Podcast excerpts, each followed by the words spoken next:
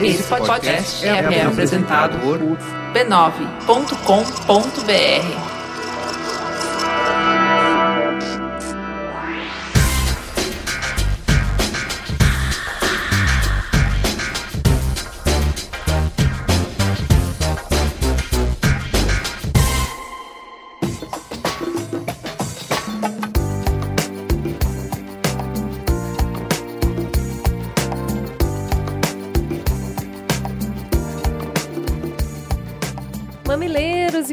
mamiletes, olha a gente aqui mais uma semana pré-carnaval preparando um conteúdo maravilhoso para vocês, porque nós somos as foliãs. Cris Bartz e Juva Lauer. E vamos que tem conversa muito interessante na mesa essa semana. E o beijo? Beijo para Tóquio, no Japão. Leiria, em Portugal. Alabama, nos Estados Unidos. Rio Branco, no Acre. Santa Maria, no Rio Grande do Sul. Fala com a gente, mas fala muito mesmo. Tem canal no Facebook, no Twitter, na página do B9 ou manda e-mail mamilos@b9.com.br. Além disso, tem a nossa equipe cheirosa que faz esse Mamilos acontecer toda semana. Edição Caio Corraine, redes sociais Luanda Gurgel, Guilherme Ana e a Luísa que veio nos visitar em pessoa essa semana. E que tá fazendo um presente maravilhoso para vocês. Tem ainda o apoio à pauta da Jaqueline Costa e Grande Elenco e a transcrição dos programas com a Lu Machado e a cheirosa Mamilândia. Como eu amo! Essa Mamilândia é sensacional. Se você ama também este programa, pode colaborar com ele no Patreon,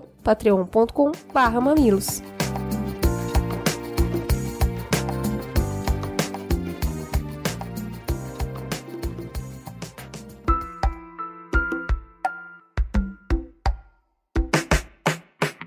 Fala Que Eu Discuto, o Orlando Lustosa mandou o seguinte e-mail. Oi meninas, obrigado pelo último programa sobre economia 2017 e censura. Gostaria de desenvolver alguns comentários a respeito das crises econômicas. Todos os países, sem exceção, passam por crises econômicas recorrentes. O que torna especialmente dificultoso o enfrentamento de crises para países como o Brasil, em desenvolvimento, é a frequência em que essas crises ocorrem e a inerente profundidade de agravamento dessas. Esse fenômeno ocorre em partes pelo volume de investimentos estrangeiros no país, o que torna qualquer desestabilização política uma razão para desacreditar nossa economia para os investidores. Os Estados Unidos enfrentam ciclos de crescimento e retração que têm grande amplitude, a cada 20 anos. O Brasil, em contrapartida, tem frenagens significativas a cada 5 anos, intercalando com 5 anos de crescimento. Esse tipo de oscilação é chamado de economia voo de galinha, por sua característica de subidas e descidas rápidas. O problema dos ciclos curtos é que a frequência alta de quedas obriga as empresas a constantemente destruir valor ao aumentar ou reduzir sua estrutura para atender uma demanda intermitente. Isso prejudica a produtividade global e, portanto, a competitividade de nossos produtos e serviços. Sobrepujar finalmente o voo de galinha é o grande desafio do Brasil no século XXI, e o caminho para isso é através de educação, aumentar a produtividade da nossa população economicamente ativa com trabalhadores melhores qualificados. Educação acessível e de qualidade também trará ferramentas para que o cidadão consiga ter uma melhor relação com suas economias. Um país próspero é um país em que os cidadãos valorizam os seus recursos e sabem cuidar de suas economias nos tempos bons e nos tempos ruins. Por fim, revelo que sou um ouvinte consistente do Mamilos e devo a vocês muitos momentos de emoção e aprendizado. Ele assina com um respeitoso abraço do amigo Orlando Lustosa e eu achei fofo, Fofo, né? demais da Não conta é? isso. E também um e-mail muito fofo da Nájela. Antes de tudo, hoje é sexta à noite e talvez eu tivesse que estar num happy hour, mas eu estou aqui. Por quê? Porque vocês mudaram minha vida. Escuto o podcast há mais de um ano. Nesses 25 anos anteriores à descoberta de vocês, simplesmente não achava ninguém que me entendesse. Me senti um ET. E agora sinto que meu planeta é um mamilo gigante. É isso, gente. Bem-vindos ao Planeta Mamilo.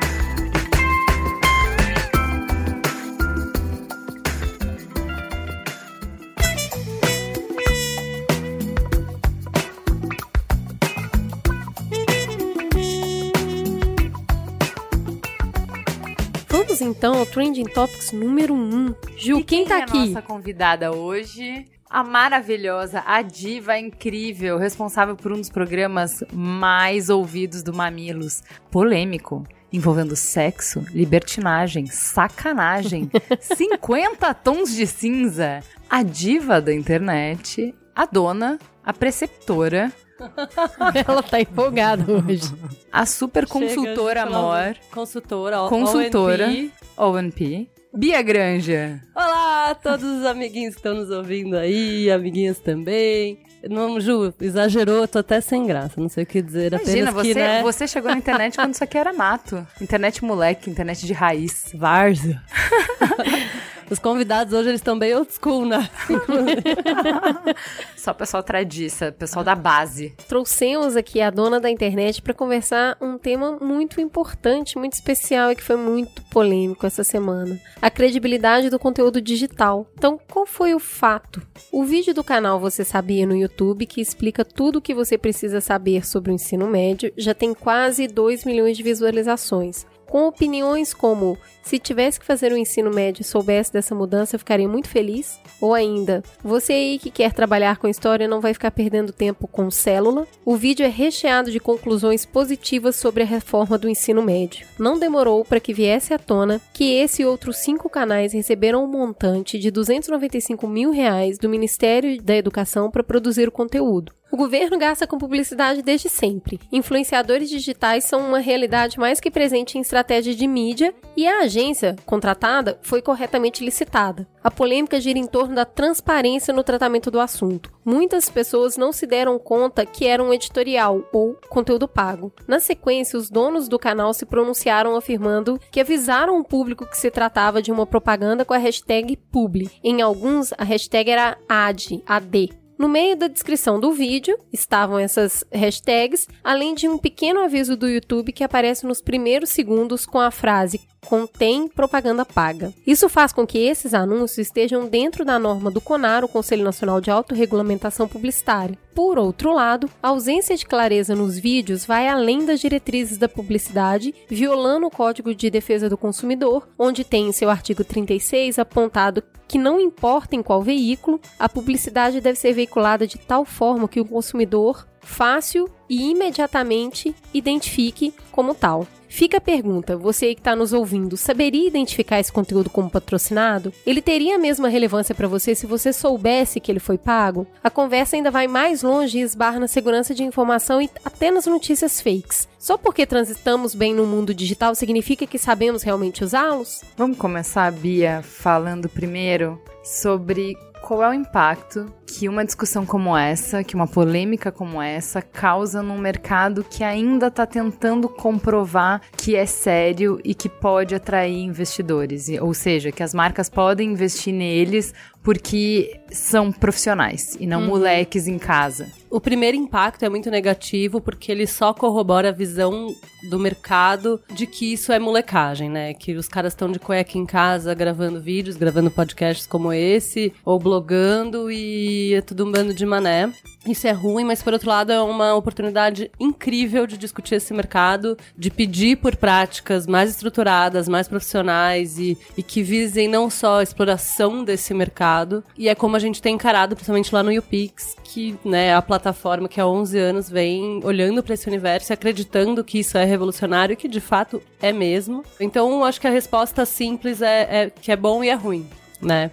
é uma coisa ruim que pode ser usada para um crescimento. Pode ser, pode ser um uma dor de crescimento, vai. É uma, é, eu até escrevi um texto no UPix no começo do ano sobre isso, que é a dor do crescimento de um mercado que ainda está em formação. A gente não tem todos os processos, todas as dinâmicas, todas as regulamentações. Quer dizer, a gente é regido por algumas regulamentações que já existiam antes do advento da internet, como essa do Código de Defesa do Consumidor e as próprias coisas do CONAR, mas Pega um moleque, cara, que cresceu digital, nativo digital, e, cara, tem um monte de youtuber bacana que eu sigo, que eu gosto. Eu também quero me expressar, eu também quero falar as coisas que eu penso. Ele começa e. e né? Não tem preparo nenhum, não, ele não, não tem, tem, preparo, porque ele um começa... treinamento formal que vai problematizar esse tipo de coisa, né? Eu acho que é isso, mas não é exatamente isso. Eu acho que eles são startupeiros, assim, que começam pelo produto, que é começar a fazer a porcaria do conteúdo deles. Eles não têm essa visão, cara. E, sinceramente, eu produzo conteúdo na internet há, há algumas décadas, mais de uma década, não algumas, porque a internet não tem tantas décadas assim.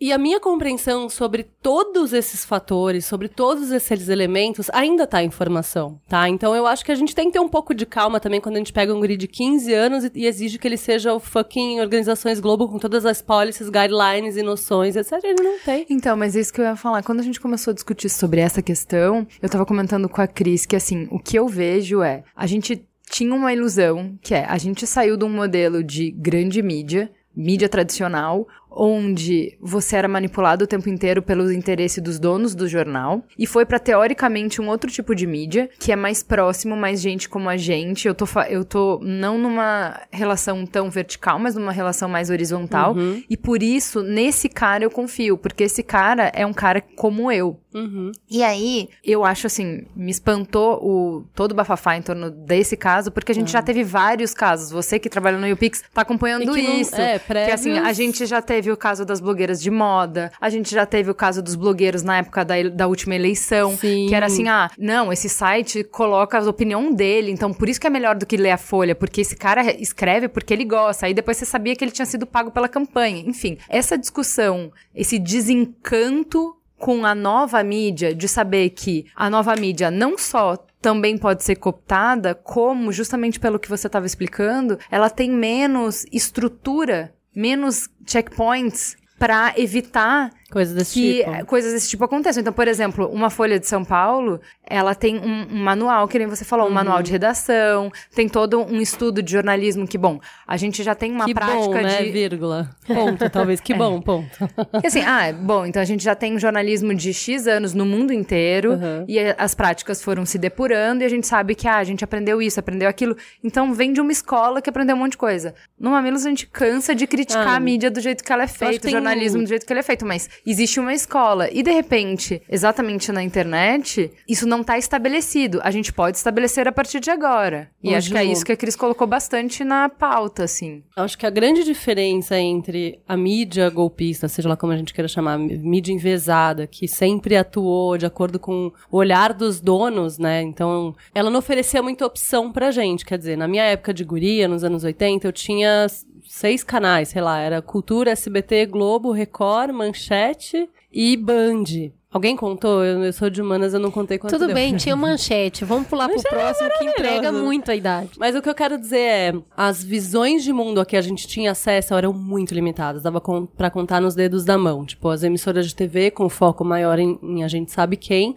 Folha, Estadão, talvez da família RBS lá no Sul, que também é Globo, então tem um alinhamento. É. Quer dizer, as nossas opções de visões de mundo dava para contar no dedo. Hoje em dia isso é muito diferente. Então, sim, a construção do conteúdo que esses caras fazem passa por uma coisa muito autoral, muito na primeira pessoa, é muito personificada na, na pessoa deles e por isso eles criam essa relação íntima, né, com a sua audiência, porque a gente como a gente. Mas o fato é que existem milhares de visões de mundo possíveis, entendeu? A gente tá falando de um canal entre vários. A gente já tem mais de 250 canais no Brasil que tem mais de 2 milhões de inscritos. Quer dizer, não são audiências pequenas, né? Então a gente tem que lembrar um pouco disso também. Tipo, ah, puta, agora fudeu, nada disso aí é real, não sei o quê. Tipo, enquanto tem um canal, ou alguns canais que estão dentro de um grupo lá, de uma certa agência, fazendo ou topando fazer esse tipo de coisa, tem meu, mas uma infinidade de canais que não estão fazendo isso, de blogs, de podcasts, que não tem uma, uma opinião enviesada, uma opinião que se define a partir de um critério econômico. Eu acho que dizer... tem duas coisas bem distintas. Algumas pessoas, eu cheguei a ler, revoltadas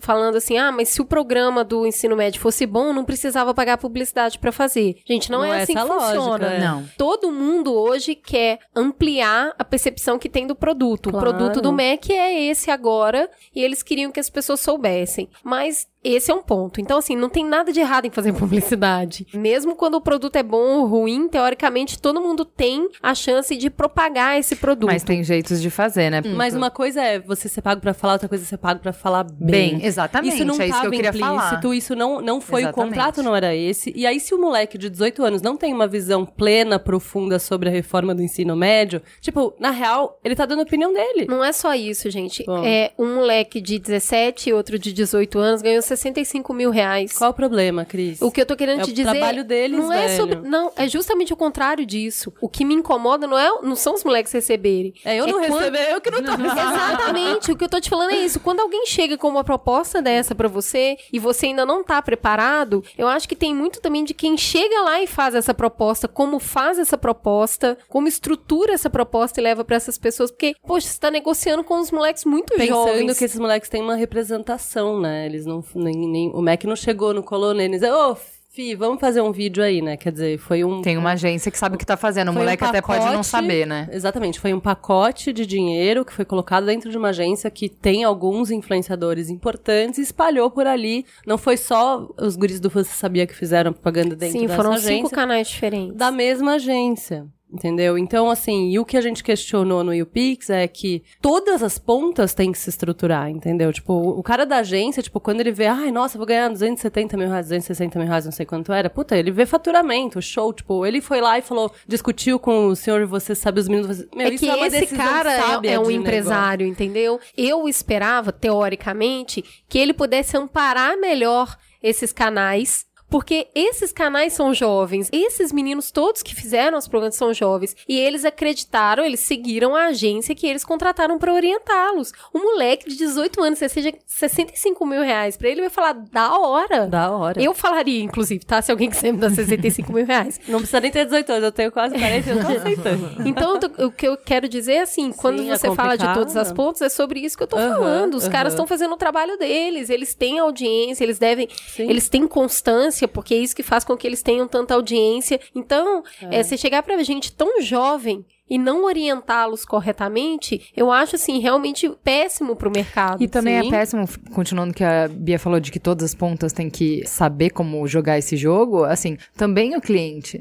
Né? Sim. Também o cliente, por exemplo, já O cara chegou um cliente deep querendo fazer ali. coisa aqui de produto. Ah, eu quero anunciar no Mamilos que é seja mulher de verdade, seja mulher sem mimimi, seja mulher. Tipo, ó, a gente trabalha com isso. É, a né? gente trabalha com isso. Então, a gente sabe que a gente não pode fazer isso. A gente sabe que isso não tem nada a ver com a gente, isso não tem nada a ver com a nossa audiência e tal. Mas, por outro lado, quem chegou aqui e que conseguiu anunciar aqui, por exemplo, ah, olha, a gente quer muito levantar uma discussão sobre acessibilidade. Quem faz conteúdo é vocês. Ge- Nosso interesse Esse é, é falar de lindo. acessibilidade. Tá, eu fiz um produto para acessibilidade. Eu quero um insert comercial dentro. Faça um programa sobre acessibilidade. Sobre- Eu quero um insert comercial. Tipo assim, Legal. aí, entenda, não é só a agência. O próprio cliente sabe o que ele quer para ele não destruir valor quando ele põe a mão naquele conteúdo. Então ele sabe que se ele colocar a mão pesada dele e quiser fazer a nossa pauta, ele não faz nossa Não, não pauta. vai Quem tem rolar. audiência somos nós. Claro, a vocês gente sabem faz a pauta. com o público de vocês, É, exatamente. então isso é do cliente, isso é da agência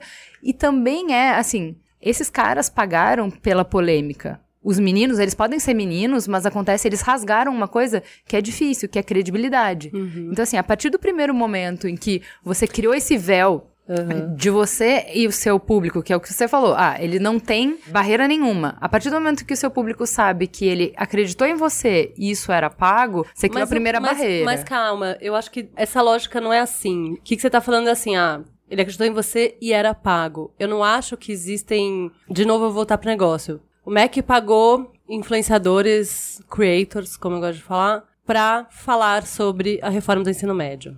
Como eles falaram bem, logo o Mac pagou eles pra falar bem. Tem uma lógica aí? Tem. Isso tá correto? Não necessariamente. Então eu acho que essas duas coisas são diferentes. O fato da Folha ter falado que o Mac contratou eles pra falar bem não quer dizer que foi isso que aconteceu. Outros canais E- que negaram já disseram que foi sim, que para aceitar tinha que falar bem. Não podia falar mal, tinha que informar, quer dizer, mas existem muitas maneiras de informar, tipo, uma matéria jornalística isenta, teoricamente, como ela deveria ser feita, é sem análise, sem julgamento de é bom ou ruim, tinha que ouvir partes, etc, etc. Exato. Então, assim, também não dá pra falar tinha que falar bem. Esse falar bem, ele, ele é complicado. Pensando que, então, voltando, que esses creators não são veículos, eles não estão operando de acordo com uma visão, um viés, que é a opinião deles, e que inclusive essa opinião pode mudar, porque são seres humanos e ser humano erra e ele pode falar uma coisa e depois mudar de ideia quando ele vê que aquilo não era bem aquilo. Eu não acho que se quebra tanto essa, porque é uma opinião dele. Eu acho muito difícil, por tudo que eu, que eu sei de bastidores, etc, etc, porque eu tô muito envolvida com isso, que o Mac tenha colocado no contrato que o cara tinha que falar bem. Tipo, não vai detonar, a gente tá te contratando,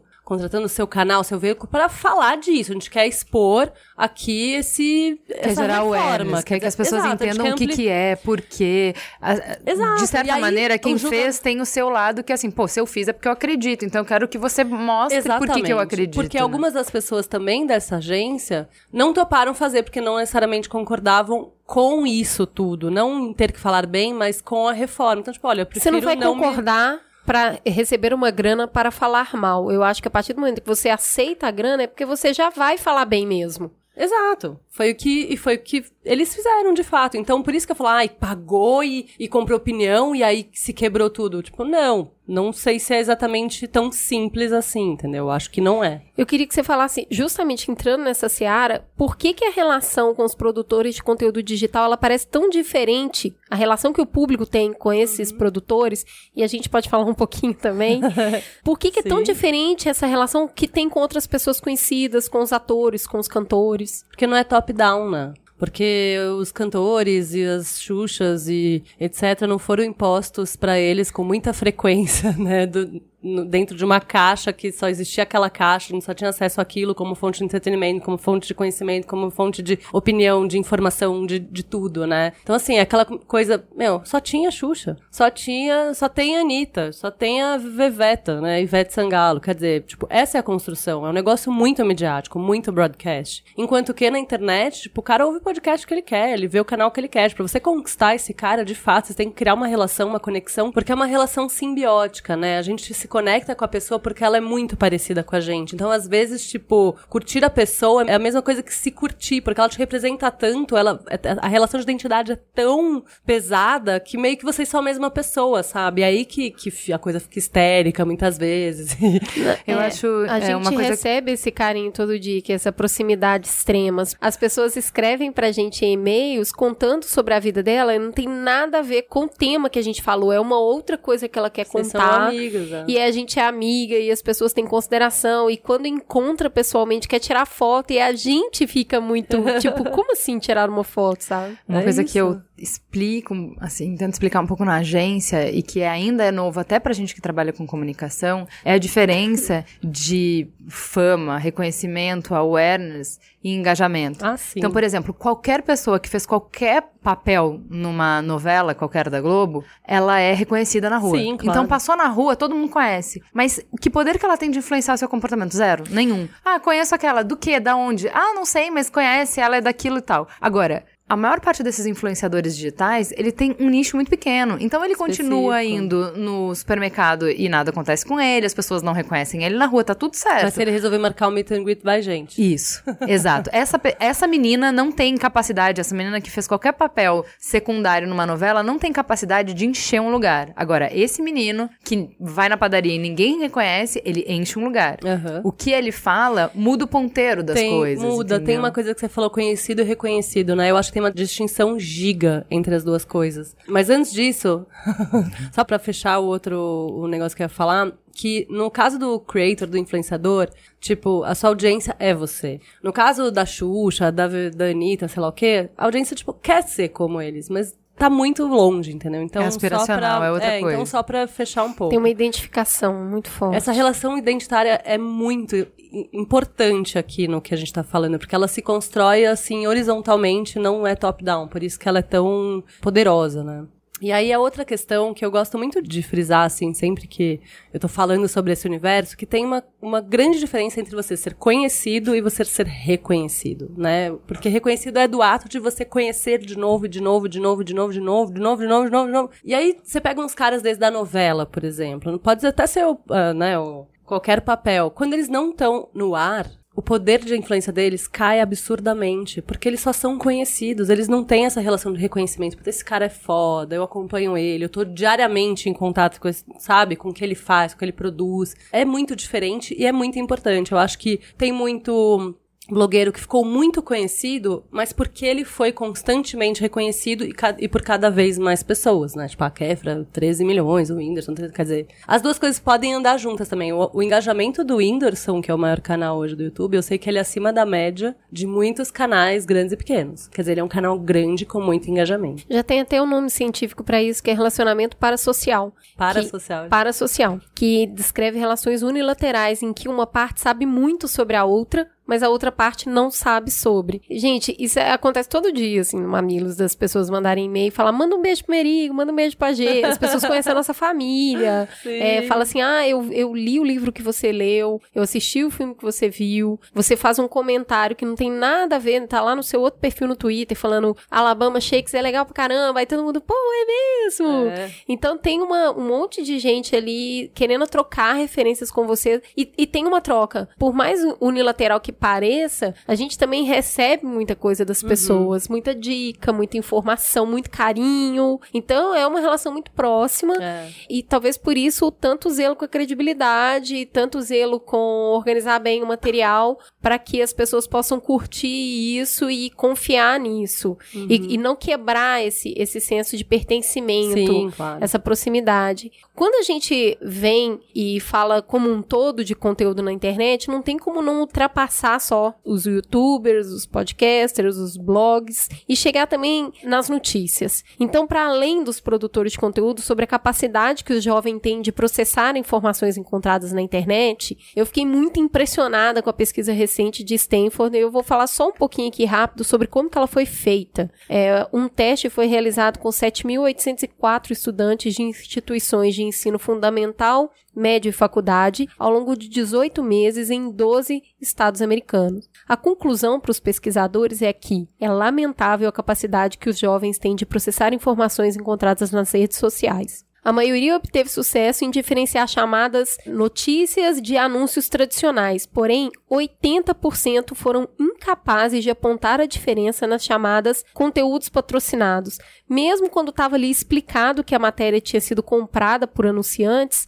eles não reconheciam aquilo como conteúdo patrocinado. E aí o- os pesquisadores ficaram frustrados, porque eles acreditavam que, pelo menos na parte dos universitários, eles fossem olhar pelo menos a URL, a fonte da matéria, quem tinha escrito a matéria, se os profissionais citados na matéria como consultores tinham, existem, eram pessoas reais, mas não. Mesmo com fontes vagas, mas afirmações categóricas, 40% dos pesquisados entenderam essas notícias como legítimas. Uhum. Então, a gente vai para um número muito maior quando a gente vai para além de youtubers. Então, quer dizer, os caras colocaram Sim. publi, mas mesmo assim as pessoas não reconheceram. Mas então, o que, que a gente tem que fazer para elas reconhecerem? Então, quando a gente vem para o Brasil, a ONG Ação Educativa fez uma pesquisa mostrando que apenas 8% dos brasileiros entre idade de 15 anos e 64 são capazes de se expressar por textos de opinar sobre argumentos e de interpretar tabelas e gráficos Ou seja, ganha outra dimensão o problema, certo? sim. Ele ganha outra dimensão, porque na verdade, não é só eu reconhecer ou não um conteúdo como verdadeiro, eu acho que até tem uma pergunta anterior que é: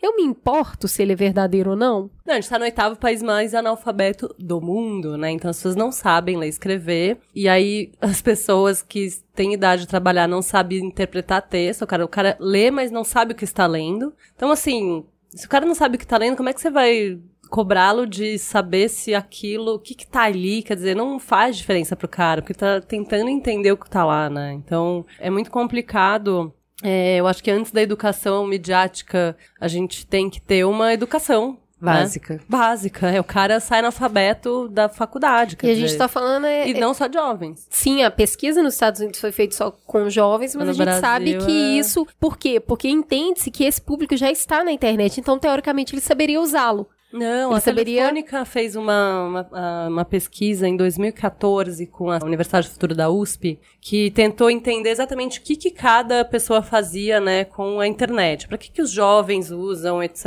E eles mapearam, eu acho que era entre 16 e 34. Depois eu posso mandar o link bonitinho para vocês. E mapearam por região e por renda. Quanto mais alta a renda do cara, mais usos diferentes ele fazia da internet. Mas não passava muito de rede social, e-mail, busca e alguns das classes mais altas e próximas aos centros né, mais urbanos, vamos assim, ao eixo Rio-São Paulo, tinham uma noção de que ali eles poderiam aprender coisa, trocar de outras maneiras. Quer dizer, a gente não entende a internet em sua complexidade, em toda a sua oferta. Né, e tudo que ela pode fazer por nós. Então a gente ainda tá rede social, e-mail, uma busquinha, às vezes cai um TED Talk no nosso colo, né? Então, mesmo nas classes mais altas, quer dizer, se o cara que pode ir pra Harvard, Stanford, Harrison, Hands estudar e fala um inglês, tipo, ele não passa muito daquilo do básico, sabe? Então, assim, como você vai exigir mais do cara? Nossa, educação mediática, tipo, fia, tô entendendo não tá falando, sabe? Eu acho que tá muito longe.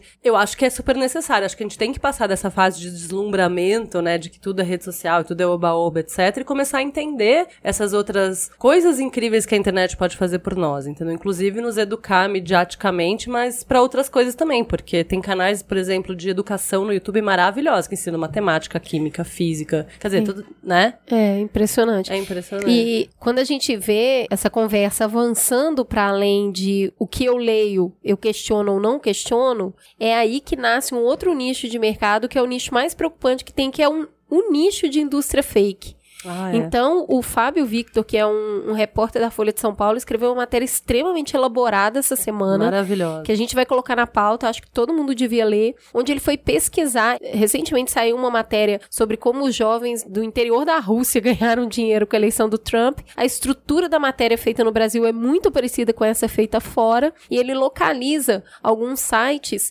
que vivem de fazer notícia falsa.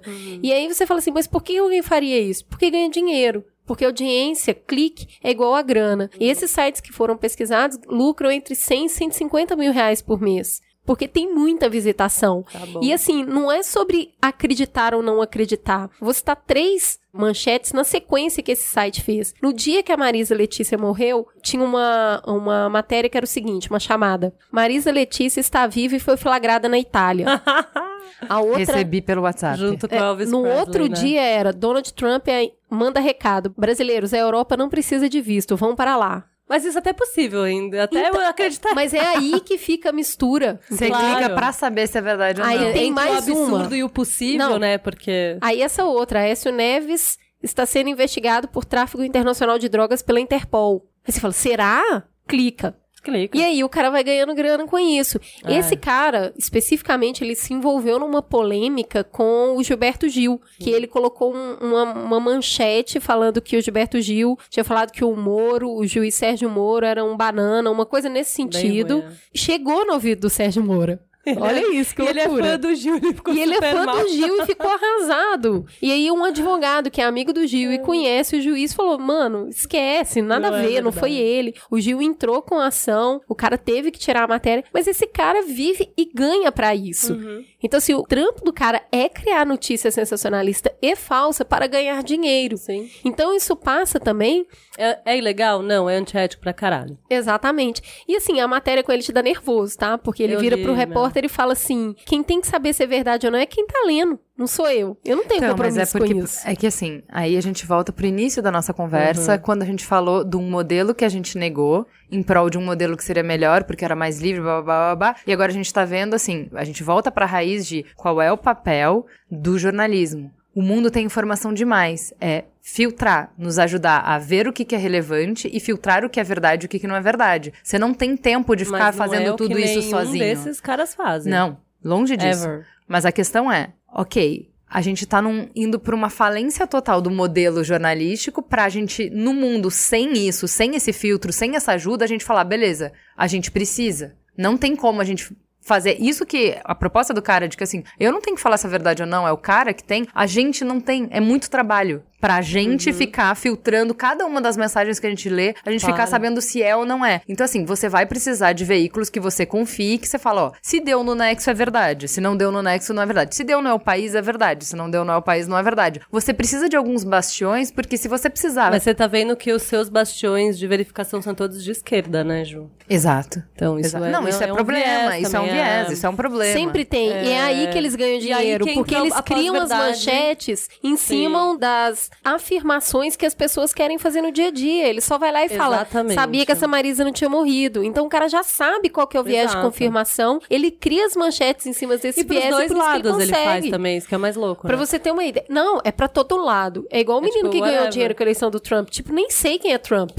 Eu tô inventando Tô pa- aqui, tão clicando, eu tô ganhando dinheiro, eu tô inventando Tá mais. Não tem ideologia. Mas acho não tem ninguém pagando tem- ele uma- fazer. A frase do ano passado foi pós-verdade, acho que é uma coisa que todo mundo sabe, que tem a ver com isso, que é os fatos importam um pouco diante do que eu acho sobre aquela notícia. Se aquela notícia serve pra me ajudar a reforçar um ponto, eu vou passar ela pra frente. O BuzzFeed há muito tempo já capitaliza em cima disso, que é, eles sempre falaram em todas as palestras do fundador, do cofundador, que é o seguinte, as pessoas compartilham porque as representa. Sim. A pós-verdade Exato. foi só o resumo do que disso A. BuzzFeedização da, da, notícia. toda. Exatamente. Mas que é isso, mas o que acontece é que a gente tá vivendo um momento onde tá tudo muito exposto e exponencialmente se espalhando, né? O que faz com que todo mundo se esteja defendendo seus pontos com muito afinco. Porque nesse universo onde tudo é muito intenso e muito exposto, a gente não pode estar em cima do muro. Então, sim, a gente tá vivendo um fla-flu todas as coisas. Não é só política, mas política sempre foi uma questão mais polêmica. E nesse fla-flu, a gente precisa de coisas que nos ajudem a vencer o argumento, entendeu? Então, eu não sei se é uma falência do modelo de jornalismo ou se é um momento de desconstrução do mundo como sociedade, como estruturação de, de pilares e valores, etc., que a gente tem que passar pra sair melhor, sabe? Óbvio que dói, que é foda. E aí a gente é muito esclarecido. Uma- foi tão engraçado, só pra voltar, quando eu publiquei no YouPix esse dado também. Só que ao invés de falar que 8% apenas das pessoas em idade de trabalhar manjam de entender o que tá sendo dito, eu falei 92% das pessoas. Porque essa é o, é o outro Sim. lado da notícia, que pra mim é Sim. muito mais chocante, sabe? Sim. Porque 92 é muito maior que 8, É. né? E aí eu coloquei isso lá no Twitter, no Twitter do YouPix, daí várias pessoas que obviamente fazem parte desses 8%, 8% que manjam, nossa, mas que absurdo, mas é o emborrecimento da nação. Tipo, só pessoas estão dentro dos 8%. sabe? Exatamente. E aí uma pessoa ainda virou pra mim e falou assim, mas de onde vocês tiraram esses dados? E tipo, tava lá o negócio, né, o tweet e o link da matéria. Eu falei, caraca, na Clica. porra do link que eu acabei de divulgar, sabe? Eu acho que tem, tem, muito de cara. é, tem esse viés de confirmação, tem eu não me importar com a verdade e tem eu nem minimamente Não é questionar a questão, matéria. ó. Você não precisa necessariamente ter gente que filtre pra você a partir do momento que você simplesmente só olha e fala assim: mas essa URL é estranha, né? É. Olha, não tem um expediente desse Não, mas é que jornal. assim, ó, se o link é encurtado, por exemplo, você só vai Não saber sabe depois saber. que você clicar. E aí o cara já ganhou Não dinheiro. tem problema, é uma coisa, mas porque compartilhar. Exato.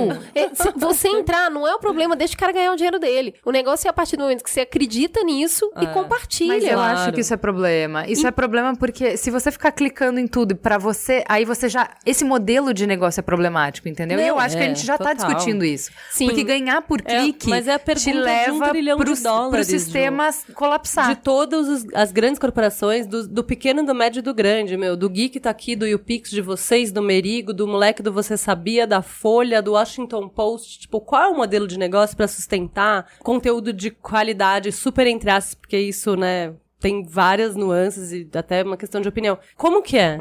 Sim. Tipo, os caras, meu, New York Times, Washington Post, tipo, os caras mais gringos e mais paramentados e mais estudiosos da NASA estão tentando entender e responder essa pergunta de um trilhão de dólares. Meu, como a gente ganha dinheiro que não seja com publicidade? Com gatinhos. É, não, pra mas eu não manter isso, uma tipo, estrutura até de marca- pesquisa, né? Marca dando dinheiro pra gente, pode ser através de banner, pode ser de- através de branded content, pode ser através de publicidade editorial, pode ser através do sistema de Google AdSense, que é como esse cara ganha dinheiro, que quem põe dinheiro lá é a marca. Tipo, se ele tem um banner pra exibir, é Sim, porque a marca... claro. Que bosta. Ou então, não, vamos fazer paywall, ou então, não, vamos fazer Patreon, né? Ou então, Uhum. qual é o modelo? Tipo, é a pessoa pagando, é a marca pagando, é, é eu prestando outros serviços, ou é, sei lá, o caso da Folha, que a maior área deles é a área de tecnologia, ou então da Abril agora, que abriu uma...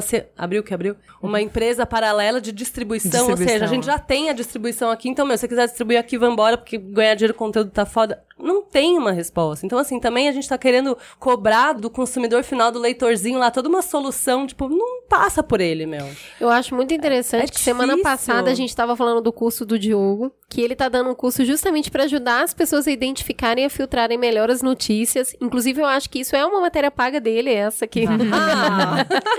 Na verdade, isso aqui é um publi editorial do Diogo. Mentira, mas é muita coincidência, porque semana passada ele estava oferecendo um curso sobre isso pra ajudar as pessoas a terem leituras mais críticas em cima das notícias que elas leem. E isso Muito não bom. é só uma preocupação rasteira. Quando É você vê o dado que o BuzzFeed lançou a informação que em 2016 as 10 notícias falsas com mais engajamento no Facebook superaram as 10 notícias verdadeiras em engajamento. Então, Pra resumir aqui um pouquinho e não deixar todo mundo com muita vontade de chorar, tanto o Google quanto o Facebook anunciaram que eles vão bloquear a venda de anúncios para sites que divulgam notícias falsas.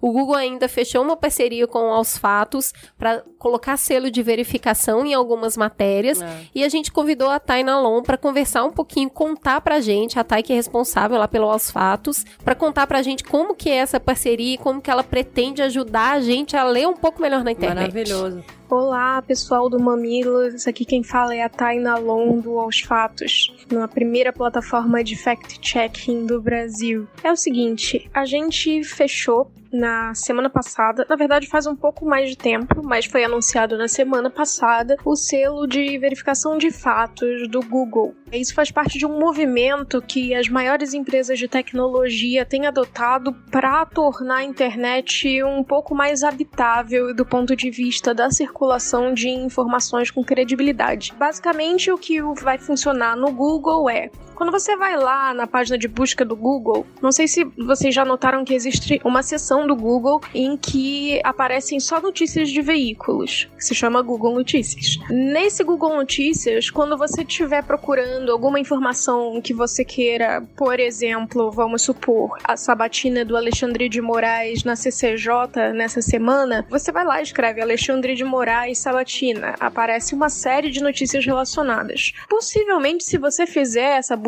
porque isso depende do algoritmo, depende da- do seu histórico de, de buscas, vocês sabem, ah, o Google funciona diferente para cada um. Quando você for procurar lá, possivelmente vai aparecer, seja aos fatos, seja agência pública, seja agência lupa, com suas matérias e ao- do lado do título das matérias escrito verificação de fatos. Dessa forma, você vai saber que ali existem informações checadas por checadores profissionais. Isso é muito importante nessa época em que, um, várias pessoas se dizem jornalistas e dizem fazer jornalismo e dizem fazer reportagem, quando na verdade estão publicando opinião. E outra, é importante porque checadores profissionais, aquelas pessoas que fazem isso para viver, têm um código de ética e de conduta e de transparência bastante institucionalizado. Tem um instituto nos Estados Unidos chamado Pointer que centraliza um código de conduta com mais de 100 checadores signatários desse código de conduta que, entre as outras coisas, estimula que você abra links para seus leitores, que você abra toda a sua apuração para eles, que tenha transparência de financiamento, transparência de como a equipe é, ela é montada, enfim, uma série de questões que você tem que é tipo quase um vestibular que você tem que passar para você ser admitido dentre esse time de checadores profissionais que fazem um trabalho sério. O Aos Fatos, nesse caso, faz parte dessa lista de checadores. E é por isso que o Google entrou em contato com a gente para, enfim, a gente começar uma fase na internet de tentar conter a disseminação descontrolada de notícias falsas. É um passo muito pequeno ainda. A gente precisa, sobretudo, eu acho, de o que em inglês chamam de media literacy, né? Que é basicamente um conhecimento sobre como ler jornal, no caso, jornalismo. Como entender o jornalismo dentro da esfera pública. E, sobretudo, como duvidar das informações que estão sempre ali. É, como não tomar pelo valor de face aquilo que você lê no WhatsApp, do grupo da sua família, no Facebook que seus amigos compartilharam. Sempre ir atrás de informação com credibilidade. Se não souber, se duvidar, pergunte. Não tenha vergonha da sua ignorância. Todos nós somos ignorantes. Ninguém pode ser sabichão o tempo todo. Basicamente é isso. Mas é isso, vamos confiar então que o um amadurecimento leve a gente para um mercado melhor, para trabalhar conteúdo patrocinado, né, dentro É. de creators, para trazer notícias onde as pessoas ao baterem o olho, no mínimo, tenham uma dúvida. É, É e, isso aí. E uma chamada pessoal que é tenha muita responsabilidade no conteúdo que você tá produzindo e todo mundo produz conteúdo em algum nível. E segura a sua onda quando você vê alguma coisa que, nossa, isso seria muito foda, tipo, vou, quero lacrar, sabe? Vamos evitar os lacres, porque é na, é na lacração que a gente acaba se Derrapando. perdendo. É. É isso aí. É isso aí.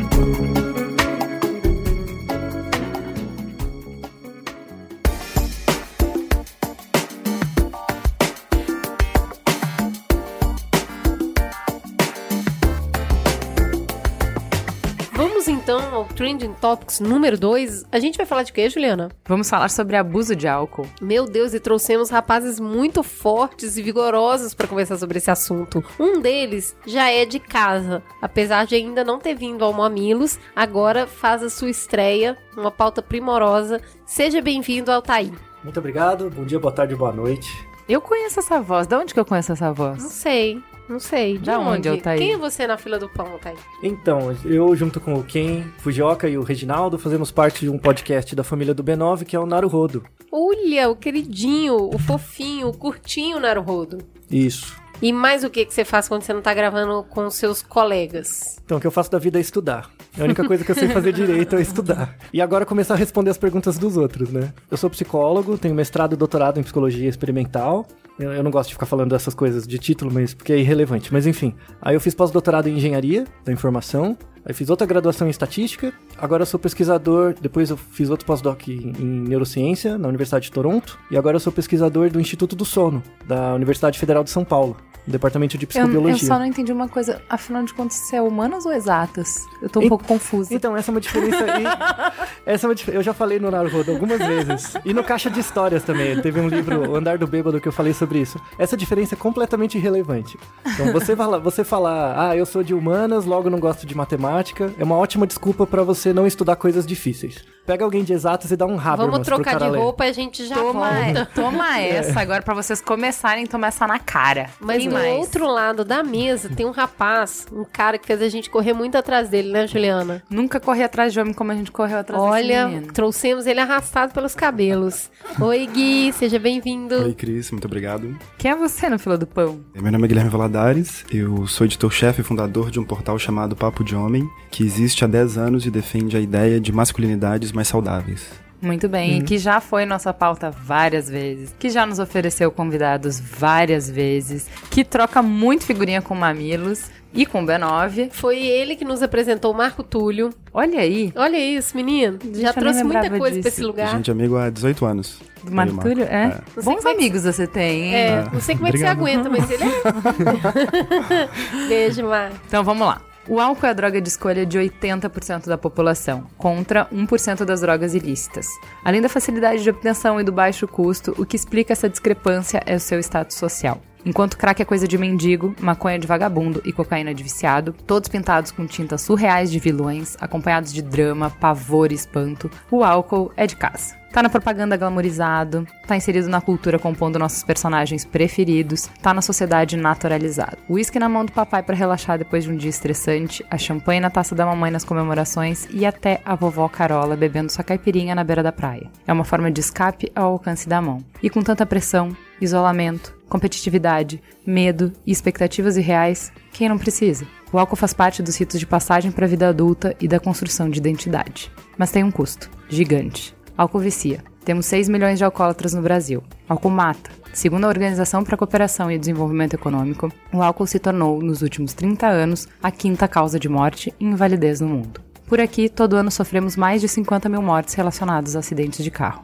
Álcool também é o gatilho para a violência doméstica e urbana, é o desencadeador da maioria das ações violentas, é o catalisador que transforma um simples desentendimento numa guerra. O que a gente vai fazer? Qual é a proposta que eu e a Cris fazemos para vocês agora? Vamos aproveitar que estamos às vésperas da festa da carne, do período em que tudo é permitido, em que as regras e controles ficam em suspenso, para polemizar sobre a nossa relação com o álcool. Não a da sociedade, não a do vizinho, não a do colega de trabalho, não a da tia, nem mesmo do melhor amigo, da nossa mesmo. Bora conversar com especialistas para entender melhor o que é abuso de álcool, os efeitos, as consequências e olhar com coragem nesse espelho honesto, refletir sobre as nossas escolhas. Vamos começar então com uma prática muito recorrente, principalmente na juventude. Tomar uma quantidade excessiva de uma vez só, o binge. Por que acontece e qual é o impacto? Conta pra gente, Altair. Então, o, o binge, na verdade, ele é um, um comportamento que não é só aplicado ao álcool, mas ele vale para qualquer tipo de comportamento. Por exemplo, alimentar. O, o nome binge surgiu do comportamento alimentar. Mas aplicado ao álcool, imagina, por exemplo, uma pessoa que toma álcool uma vez por mês. Só que naquela vez por mês ele enche a cara.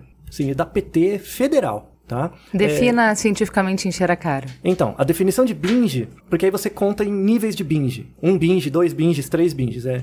O binge é quando você toma uma quantidade excessiva de álcool de uma vez só. Mas o quanto é o excessivo? Seria o equivalente a duas taças de vinho, duas latinhas de cerveja mais ou menos, ou uma dose média de destilado. Tá? Em que período de tempo? Ah, em quatro horas. Duas taças de vinho em quatro horas já é binge? Já pode ser binge. É. Jesus. Então, então mas, mas já ficou desesperado, né? É, já, já. Mas, mas como já me vi. No espelho já tá ruim. Como que se define esse binge, né? Ele, essas quantidades foram definidas em relação a estudos epidemiológicos, onde se relacionou essas quantidades ingeridas, como binge, com repercussões posteriores. Então, por exemplo, a pessoa toma álcool uma vez por semana, só que ela, quando ela toma, ela faz esse binge. Tá? Isso aumenta a probabilidade, por exemplo, dela desenvolver dependência, tá? Ou desenvolver alguma repercussão biológica decorrente do álcool. Aumenta a chance dela ter, por exemplo, esteatose hepática, que é o primeiro grau da cirrose. Aumenta a chance dela ter obesidade. Aumenta a chance de ter distúrbios de sono. Então, o binge é essa unidade de medida que aumenta o risco de desenvolver uma repercussão posterior. Tá, tá, então o que eu quero. Isso é muito importante, por isso essa primeira pergunta. A gente tá tão acostumado com álcool beber socialmente uhum. que a gente coloca uma distância segura pra gente entre o que é beber socialmente e o que é problema. Então, o consumo do álcool só passa a ser problema se você perder completamente o controle de quando você vai beber e quando você não vai. Se uhum. você perder seu emprego, se você perder sua família, se você não conseguir passar por um dia sem colocar um álcool na boca, aí você é alcoólatra e é só aí que é problema. Isso. Todo o resto pra gente tá nessa área cinzenta em que é tolerável. Ah, não, eu só pessoa do ponto um dia, dois dias, uhum. três dias. Não, eu só tomo uma dosezinha todo dia, enfim. E é por isso que eu queria começar a falar de binge, porque a gente vai falar assim, a partir de que ponto a gente começa a ter danos reais? Uma coisa é você perder o controle, outra coisa é você achar que perdeu. E normalmente você acha que perdeu depois que perdeu, tá? Sim. Então, essa é a diferença em psicologia entre decisão e escolha. Tá? Então, decisão é quando você decide que perdeu o controle. Escolha é quando você perde. E às vezes você, o seu corpo escolhe antes de decidir de você decidir, tá? Então, essas definições de binge saíram de estudos longitudinais, populacionais, já aqui no Brasil e fora. Não quer dizer que se você toma essa dose semanalmente, enfim, vai configurar que você vai ficar dependente em algum tempo, mas vai aumentar a probabilidade. Essa é uma questão. Aí eu falo do meu ponto de psicólogo, né? De, de cientista, na verdade, mais que de psicólogo. As pessoas são cientificamente pouco educadas. Então, quando você fala, por exemplo, que beber causa dependência, essa relação de causa é bem discutível. Beber aumenta a probabilidade de você se tornar dependente. Isso tem variações individuais. Então, eu posso ser mais ter uma maior predisposição a ficar dependente que você com a mesma dose. Tá? Então, é muito difícil ter esse filtro. Então, os estudos populacionais, eles dão meio que uma baliza para que a pessoa julgue a partir daquela dose se isso pode oferecer risco ou não para ela. O problema é, no caso do adolescente, né, que é o tema principal, os adolescentes eles já são mais predispostos a ter comportamentos de risco. Então eles tendem a subestimar o efeito que o álcool causa neles. De novo, voltamos na diferença entre decisão e escolha. Né? E por isso, no momento posterior, eles podem desenvolver dependência sem perceber que tem. Um exemplo interessante é, é a época da universidade. Tá? Se a gente adotar o critério para dependência química de álcool, que a gente usa para pessoas com mais de 30 anos, né? Então eu pego o critério para pessoas com mais de 30 anos e aplico em pessoas no período universitário, a prevalência de pessoas com alcoolismo passa de 20%. Porque os, os, os adolescentes na universidade, eles bebem muito. Muito qual mais... É, mas qual é o critério para você fazer essa separação que eu falei no início? Para você efetivamente dizer que começamos a ter um problema? Temos questionários para avaliar isso. De novo, é um, é um pouco circunstancial, mas a gente tem um questionário, o mais validado é o audit, né, chama audit, que você responde um conjunto de questões. Se você tiver acima de uma certa pontuação, isso já configura uma maior probabilidade de risco para dependência de álcool. Tem, por exemplo, um site que é da Unifesp que chama Informa Álcool. Você responde o audit antes. Se você tiver risco, né, você pode fazer um programa de treinamento pelo site. Porque muitas pessoas sentem que tem risco, sentem que estão ficando dependentes do álcool, mas não procuram ajuda. Só vão Sim. procurar quando ficarem muito dependentes. E aí esse site pode ajudar, elas podem fazer na casa delas um certo tipo de controle de quantas doses ela toma. O site coloca certos tipos de, entre aspas, recompensas ou marcadores para que elas avaliem o quanto elas estão bebendo ou não e tragam a consciência da pessoa o quanto de controle ela tem sobre o comportamento de beber. Tá, eu queria dar só uma, uma pequena definição que a gente encontrou para como caracterizar o alcoolismo, porque isso é, não é o que a gente vai tratar no programa. A gente Claro. vai falar da relação nossa do dia a dia, do que a gente não se enquadra dentro do alcoolismo e de qual é a- o impacto que o abuso do álcool tem, ou seja, do consumo social. Né? Bebo socialmente, qual é o impacto. Então, alcoolismo é histórico de consumo abusivo de álcool, síndrome de abstinência e manutenção do uso, mesmo com problemas físicos e sociais relacionados. Então, É que eu essa acho que no, no inconsciente coletivo, a gente tem esse tripé aí bem estabelecido. Uhum. Vai, então assim, uma pessoa que todos os dias chega em casa e toma o seu whiskinho pra relaxar, ela não se enquadrou nesse tripé de que ela tem um problema físico e social relacionado à bebida, então a gente não considera ela alcoólatra já, Uhum. né? Uma pessoa que, como você falou, não bebe a semana inteira, chega no fim de semana e se entorpece de sexta a domingo, a gente também já não considera alcoólatra, já tá dentro, o que eu quero dizer, é, a nossa noção, o senso comum de alcoolismo já casa com a definição científica disso. Então, só para tirar isso da frente, a gente não vai falar sobre isso. Então, todo momento que a gente estiver falando, a gente tá realmente falando de quem bebe como a gente bebe. Hum, isso, é, é o consumo. É o consumo socialmente aceitável. Isso, o é consumo isso. cultural, né? O consumo Exatamente. cultural.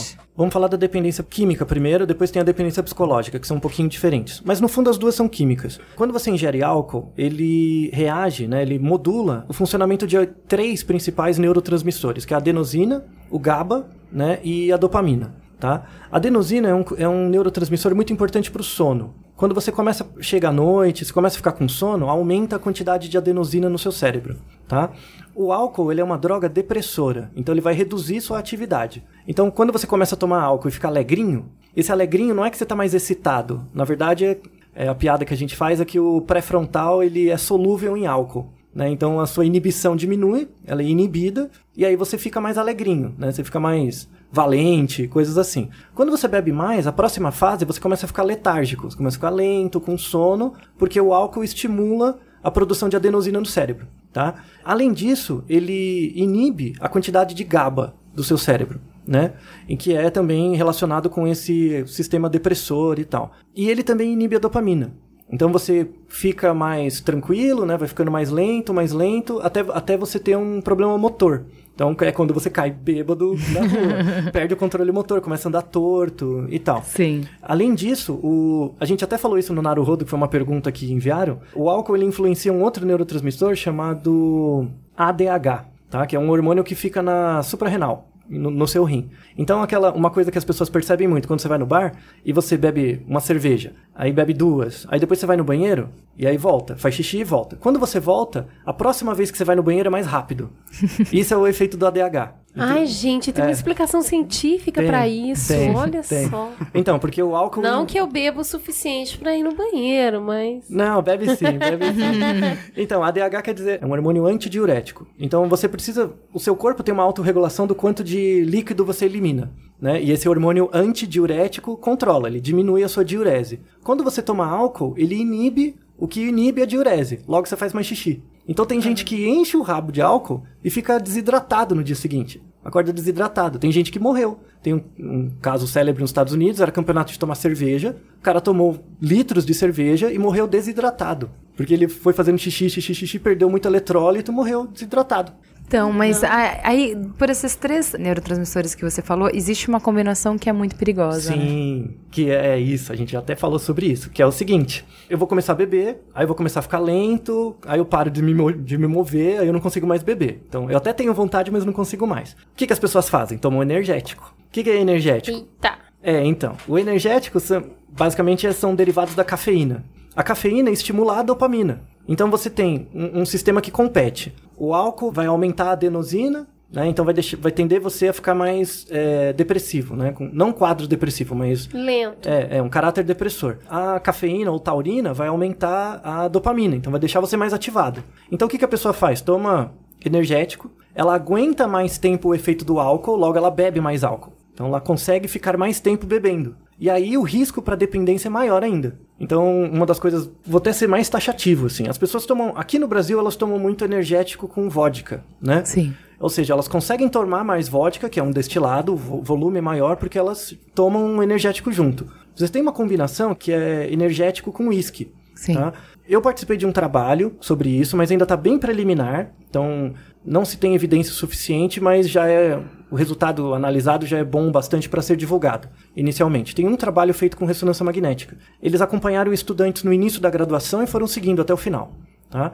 Nos Estados Unidos. E esses estudantes eles tomavam preferencialmente uísque com energético. Quando você mistura uísque com energético, isso gera um tipo de aldeído no seu estômago que é neurotóxico. Só que ele afeta o cérebro em áreas específicas, e uma delas é a amígdala, que é a área responsável pela memória emocional. Então, no final da graduação, esses adolescentes que tomavam especificamente uísque com energético, eles se tornavam mais impulsivos, eles tomavam decisões mais impulsivas. Não pelo efeito do álcool, mas sim pela degeneração neural. Então, uma. Que uma... legal, hein? É bem interessante, né? Ai, Então, uma, é uma- bem assustador. é, então, uma sugestão: toma o seu sua vodka com energético com moderação, mas whisky nunca. Evite. Ainda mais vocês como são publicitários, se você puder, evite locais onde tem os dois juntos. Whisky com energético. Nos Estados Unidos já teve um processo contra a Red Bull com isso. Então você não vai divulgar junto com whisky. Faça de outro jeito, divulgue separado, porque realmente pode ter, ter um risco real. E aí, quando a gente fala de abuso e de dependência, a gente fala também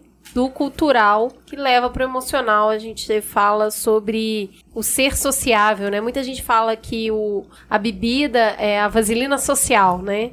Porque aí chega, é. fica mais desinibido, conversa mais, paquera mais. Isso passa muito pela nossa construção e até a bebida mais excessiva na juventude. Gui, isso na construção da identidade masculina. Queria que você falasse um pouquinho pra gente. É, isso é super forte, a relação com álcool para os homens. E fazendo um adendo com o começo da conversa, eu não sou especialista em álcool, mas ao mesmo tempo que eu acho. Mas em homem você é, né? Eu não sei. Pô, você fala homem. sobre masculinidade há tanto tempo, Gui. Pode falar, pode encher a boca pra falar. Disso eu entendo.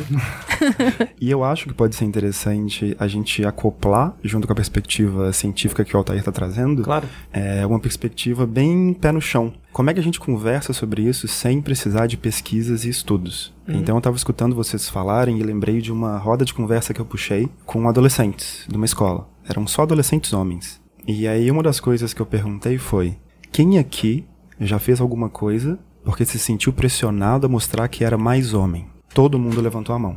Todos os vinte e poucos meninos entre 15 e 17 anos levantaram a mão. E eu perguntei o que, que vocês fizeram. E vieram vários exemplos. Ah, eu cacei briga, eu tava numa festa, eu não queria ficar com uma menina, me falaram que eu tinha que ficar, ou, ou começaram a fazer pilhéria comigo. E um, um dos meninos virou e falou: Olha, eu não, não gosto de beber, eu não bebo. E sempre que eu tô numa festa e eu não bebo, me chamam de gay, de viadinho, de fracote. Então aí a gente já vê de uma maneira muito crua e direta, sem precisar de qualquer outro aparato, um tipo de dano que a relação com o álcool pode causar para os homens, que é eles começam a construir uma identidade mostrando que não tem medo do abuso, que não tem medo de ter uma atitude autodestrutiva, que não tem medo de tomar porre. Na verdade, que não tem é medo de serem mostrar agressivos. que são fortes, né? Eu aguento. Então, assim, justamente porque eu sei que é destrutivo, mas Sim. não pra mim, porque eu sou forte. Então, assim, Porque eu poxa, sou muito homem, numa- eu sou homem de Isso. verdade, supostamente. É, numa época em que você tá construindo a sua identidade e que você precisa da aprovação dos outros e que você precisa mostrar que você tem algo de diferente, algo de a mais. Então, isso que eu acho muito complicado, porque não é só que você tem que beber. Porque eu acho que enquanto a gente, até adulto, a gente continua passando por isso. Você tem que beber. Porque, ah, então você não vai se divertir, então você, ah, você vai estragar a festa. Essa cobrança por beber, ela persiste até o final da vida. Agora, na adolescência é mais cruel porque não é a cobrança por beber, é por beber mais. É quem aguenta mais. Então tem muita competição de ver, ah, então a gente vai fazer competição de shot e ver quem é o último a ficar de pé. E tem um status, Sim. né? Essa menina Tem. aguenta beber muito. Essa Sim. menina bebe como homem. Sim. Esse cara nunca. Nossa, ele pode beber o dia inteiro, ele não fica bêbado. Então isso vira um status mesmo, vira um bad. Pessoa forte. Sim, e eu nem sei se o mais cruel é na adolescência. Porque talvez na adolescência seja cruel, porque você não tem outros parâmetros, outras referências, e de repente você vai adquirir um hábito que você vai carregar pro resto da vida. então é normal você ver esse adolescente que tá com 15, com 25 ele manter esse hábito, com 35 ele manter esse hábito, 45, 55 e, e vida fora. E sem nunca questionar isso. Porque quais que são os espaços que permitem aos homens questionar a própria relação com a bebida? Não tem. Sim. Quando que você vai virar e falar, cara, eu, eu acho que eu vou parar por aqui, eu já tomei uma dose, eu tô bem. É difícil esse tipo de diálogo acontecer.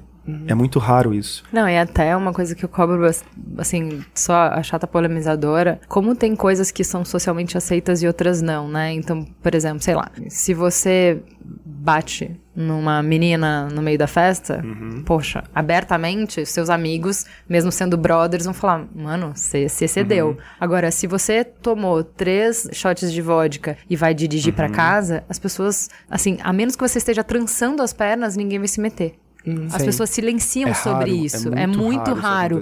Assim, então assim, por exemplo, sei lá, um amigo seu fala assim, ah, te convidar pra um happy hour, você chegar de carro, o cara fala, pô, você veio de carro? Como assim você veio de carro? Uhum. Já questionar antes de você começar a beber, como assim? O que, que você tá fazendo de carro aqui? A gente Uhum. vai beber, então o que, que você tá fazendo de carro? Assim, então, de uma maneira geral, a gente não questiona o assim, a gente se convencionou de que eu não vou te incomodar e você não vai se incomodar e a gente vai fechar o olho pra todo mundo e a gente não discute sobre isso. É, e eu acho que tem uma coisa também de, como a Cris estava dizendo, de ser bem visto a pessoa que bebe muito. O homem que bebe muito, isso está passando para as mulheres também. Sim. Então é muito comum ver o homem que não bebe ser ridicularizado pelos amigos e pelas amigas.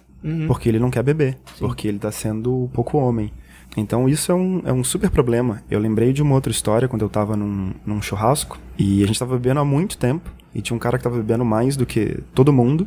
Aí numa certa hora ele disse, ele deu um puta roto e falou: Eu não aguento beber mais. Aí passou 30 segundos ele falou, mais uma. E a namorada deu um tapa nele, mas deu um tapa e começou a contar os feitos etílicos dele. Então ela não tava bem criticando. Ela tava, na verdade, contando ali como o parceiro dela era muito, muito resistente ao álcool. Então tem toda uma maneira de se relacionar que eu acho que acaba ficando muito nociva. E, inclusive, é, o questionamento, eu li um, um colega de Facebook que fez um experimento de parar de beber por três meses. Ele não era um cara que bebia pra caramba, mas ele queria questionar a relação dele com o álcool. Então ele falou assim: eu quero parar de beber pra ver se eu me divirto mesmo sem beber. Pra ver como que é na noite. E assim, eu acho que quem já parou de beber durante um tempo, tá tomando um remédio, um negócio assim. Já aconteceu muito comigo de tipo, como às vezes as pessoas ficam chatas, né? Quando elas bebem. Porque você tá sóbrio. então você começa a ver umas coisas e você fala assim, putz, que exagero isso. Não, essa abordagem é bem científica. E aí a gente chega num. Acho que na segunda parte, que é a, que é a questão da, do vício psicológico. Então, às vezes a pessoa não tem ah, o desregulamento cerebral necessário para configurar um vício químico, né? Mas ela tem a dependência psicológica, porque ela toda vez que ela bebe com as pessoas, ela se sente bem, ela sente falta daquela sensação. É uma muleta social, né? Isso. Ou Uma sente- muleta psicológica. Ou ela precisa de histórias para contar. Sabe Sim. quando você se reúne com seus amigos de colégio e vocês contam sempre as mesmas histórias? Ah, tem que estar bêbado, né, amigo? Então. Pra aguentar a mesma história. Mas eu acho, eu acho interessante, assim, porque como o meu background é religioso, eu só comecei a beber a partir dos 24 anos. Então tudo, toda a minha adolescência eu fiz tudo, só que sem beber. Então, pra mim, ainda eu tenho choque quando as pessoas têm dificuldade, por exemplo, sei lá, minha família como é religiosa, quando a gente se encontra nunca tem bebida. E eu quero dizer, não tem no casamento, não tem aniversário, não tem encontro de família, nunca tem bebida. E nunca teve. Então, pra mim é normal. E aí, quando eu falo pras pessoas assim, ah, a gente vai pra fazenda. E as pessoas falam, pô, fazenda não tem TV, não tem internet, não tem bebida, o que, que você vai fazer lá? E eu não entendo que as pessoas não entenderam, entendeu? Porque assim, cara, assim, pra mim configura alguma coisa muito estragada, muito errada, se você não consegue conceber a diversão de um aniversário, um casamento, uma festa, um encontro de família, se não tiver o álcool. Se não tem Nossa, isso, não eu existe. entendo totalmente. O meu background é totalmente outro. Eu sou mineira. Quem não tem mar Eu vai também. ao bar. Então você bebe desde pequeno. Meus parentes contam que aconteceu uma festa de aniversário na família e que eu e uma prima estávamos debaixo de uma mesa e só foram a achar a gente tarde porque a gente pegou restinho de vinho e bebeu dos copos. Criança. Então, assim, o álcool sempre teve muito presente na minha família. Sempre foi a descontração, tá na hora de sair, tá na hora de encontrar, aí daqui a pouco sai uma briga. Então, assim, as, as, as festas de família sempre sai uma briga. Casamento sempre tem um bafo.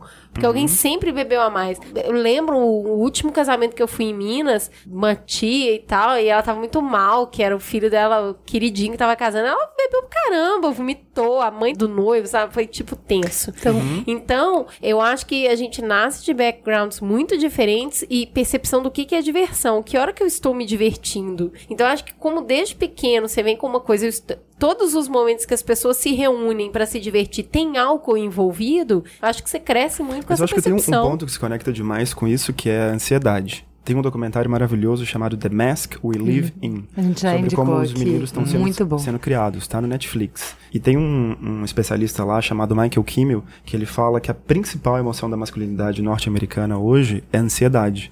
E eu não ficaria surpreso se no Brasil a gente encontrasse uma coisa parecida. Então o que acontece? Se eu chego num lugar, seja uma fazenda um bar, qualquer outra situação social, e eu não consigo me sentir bem sem álcool, isso, na minha interpretação, é um sintoma de ansiedade.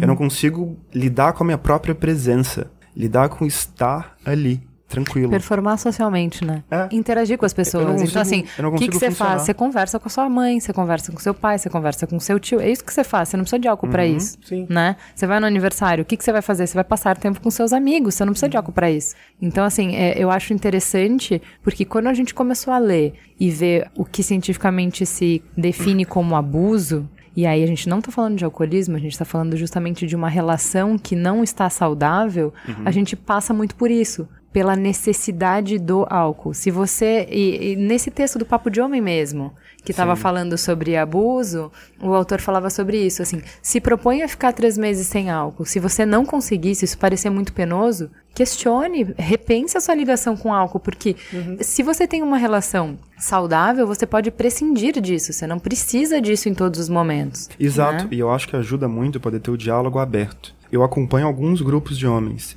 e tem um que recentemente começou a fazer diálogos com pessoas do Brasil inteiro por Hangout, e um dos temas que a gente voltou algumas vezes foi vícios. E na maioria das vezes caía em álcool. E foi muito interessante, porque a gente começou a conversar primeiro, tatear sobre a relação de cada um. Ah, com que frequência você bebe? Bebo tal. E se você ficasse sem beber um mês, dois meses, você ia dar conta? E começa a surgir a dúvida: nossa, eu acho que eu nunca fiz isso, um disse, desde quando eu comecei a beber, há 10, 15, 20, 30 anos atrás. Então a gente começou a fazer experimentos ali por conta própria. Um falou: olha, eu acho que eu vou ficar sem beber. O outro, cara, eu acho que eu vou diminuir. Então, para mim, a discussão não precisa se dar em torno de 8 ou 80. A Sim. gente não precisa ter o máximo de fundamentação científica. Pode ser muito simples, que é eu chegar para um amigo ou amiga e perguntar como é que é a sua relação com a bebida. E eu acho que isso é mais difícil do que parece, porque voltando na coisa dos homens, os homens não têm o hábito de, de dialogar. É um gênero em silêncio, digamos assim. São os grunhidos, né? É, a gente acabou de fazer um. E os arrotos, né? A gente fez uma grande pesquisa rodando no Brasil, o Papo de Homem, junto com a ONU Mulheres. A gente escutou mais de 20 mil pessoas, de norte a sul. E 67% dos homens têm medo de abrir os maiores anseios e dúvidas até com os melhores amigos. 77% se preocupa muito com a maneira como é percebido. Então a gente tem uma sinuca aí, porque de um lado eles não estão falando o que que realmente se passa, e do outro eles estão obcecados com como eles são percebidos externamente. Isso gera o quê? Ansiedade. E aí eu trabalho 12, 14 horas do dia para ser um grande provedor, para ser um macho muito bem sucedido. Então quando eu chego no happy hour sexta-feira, eu tô tenso. Eu não tô generoso, sensível, tranquilo e sereno, pronto para conversar com todo mundo. Eu tô muito tenso. E é melhor que tenha uma baita dose de uísque, tequila ou energético ou tudo junto, porque senão eu não vou dar conta. Então eu acho que é muito interessante essa conversa sobre álcool, porque naturalmente a gente começa a puxar outros pontos. Construção da identidade masculina, né, os laços familiares, relação com o trabalho, relação com o nosso mundo interno. Acho que tem vários pontos aí Com que dá pra corpo, né? olhar. Aceitação de quem você é quando você não tem nada pra entorpecer a sua mente, o seu cérebro. O que, que realmente te diverte? Sim. Quais os sabores que você gosta? Música, ambiente. Não- Você tá de cara, que é o que a gente diz, né? Você tá com a cara limpa. Então, a, a sua percepção do lugar e da- até das suas companhias. E que que esse cara te- contou uma coisa muito legal. Gente, eu tenho um amigo muito chato. Eu nunca tinha percebido o quanto ele é chato. Mas Bêbado, agora, né? como a gente sempre sai junto, os papos dele são sempre chatos. E não tem mais o álcool pra me tirar o foco do quanto ele é chato. E tirar raiva, o foco da minha angústia também, né? Então, Sim, por claro. exemplo, como a gente está numa época de crise, a gente falou no programa passado sobre crise econômica. Então, quantas pessoas você tem que odeiam seus empregos? Mas não podem pedir demissão, porque estamos em crise, né? Quantas pessoas tem que têm chefes abusivos? Quantas pessoas têm que são frustradas, gostariam de estar fazendo outra coisa, Quantas pessoas têm que estão com problemas no relacionamento, estão com problemas no casamento? Quantas pessoas têm que estão com algum parente, alguma pessoa muito próxima, muito querida, doente e não estão sabendo lidar com isso? Então, assim, a vida atropela. Você tem que resolver mil coisas, dar conta da vida enquanto você tá lidando com as suas questões emocionais. A gente, a maior parte das vezes, não dá conta de tudo junto ao mesmo tempo agora. E aí, o que tá à mão, o que tá do lado e o que é possível, o que é permitido, o que é ok pra todo mundo, é o álcool. E eu acho que o interessante nessa conversa muito peito aberto da gente pensar sobre o nosso jeito de lidar é assim, como que a gente tá fazendo uso do álcool, entendeu? Porque como ele é socialmente aceito, é muito fácil você não notar que, por exemplo, todo fim de semana você tá usando álcool. Então, assim, todo momento que você tá sozinha com você mesmo, ou que você não tá na lida do dia a dia, você colocou o álcool pra aguentar. É, Pra gente dar fala conta. muito pra relaxar, Sim. né? Sabe? Eu, tô- eu vou beber um pouquinho pra relaxar. Eu vou beber porque eu mereço. Senão eu tive você não dá conta difícil. da vida que você eu tem. acho que isso é muito com álcool, muito com a maconha, muito com várias coisas, Com sabe? comida.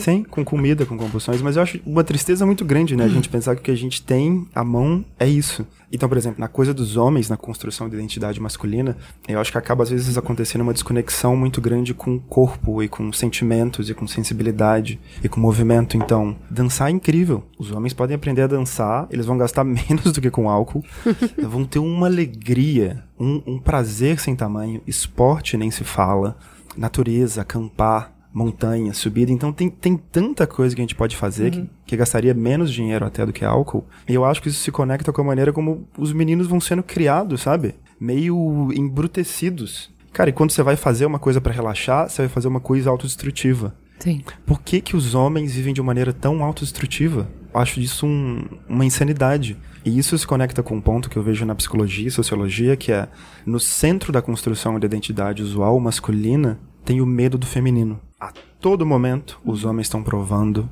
que não são femininos, que não são mulheres, Sim. que são um homem com H maiúsculo. Isso gera um comportamento obsessivo. E essa obsessão vai se manifestar de diferentes maneiras, no tom de voz, no jeito agressivo de falar, a quantidade de álcool que se bebe. Beber álcool e dirigir, porque esse ainda é mais transgressor ainda. Eu estou ultrapassando as linhas do sistema. Então, é, é uma discussão sobre a maneira autodestrutiva como homens vivem e como outras pessoas vivem. Acho que não se restringe só ao gênero É, eu queria falar um pouco sobre álcool e mulher, porque a relação do álcool com a mulher é um pouco diferente disso, e eu achei interessante estudando pra pauta ver por que que o efeito do álcool na mulher é maior.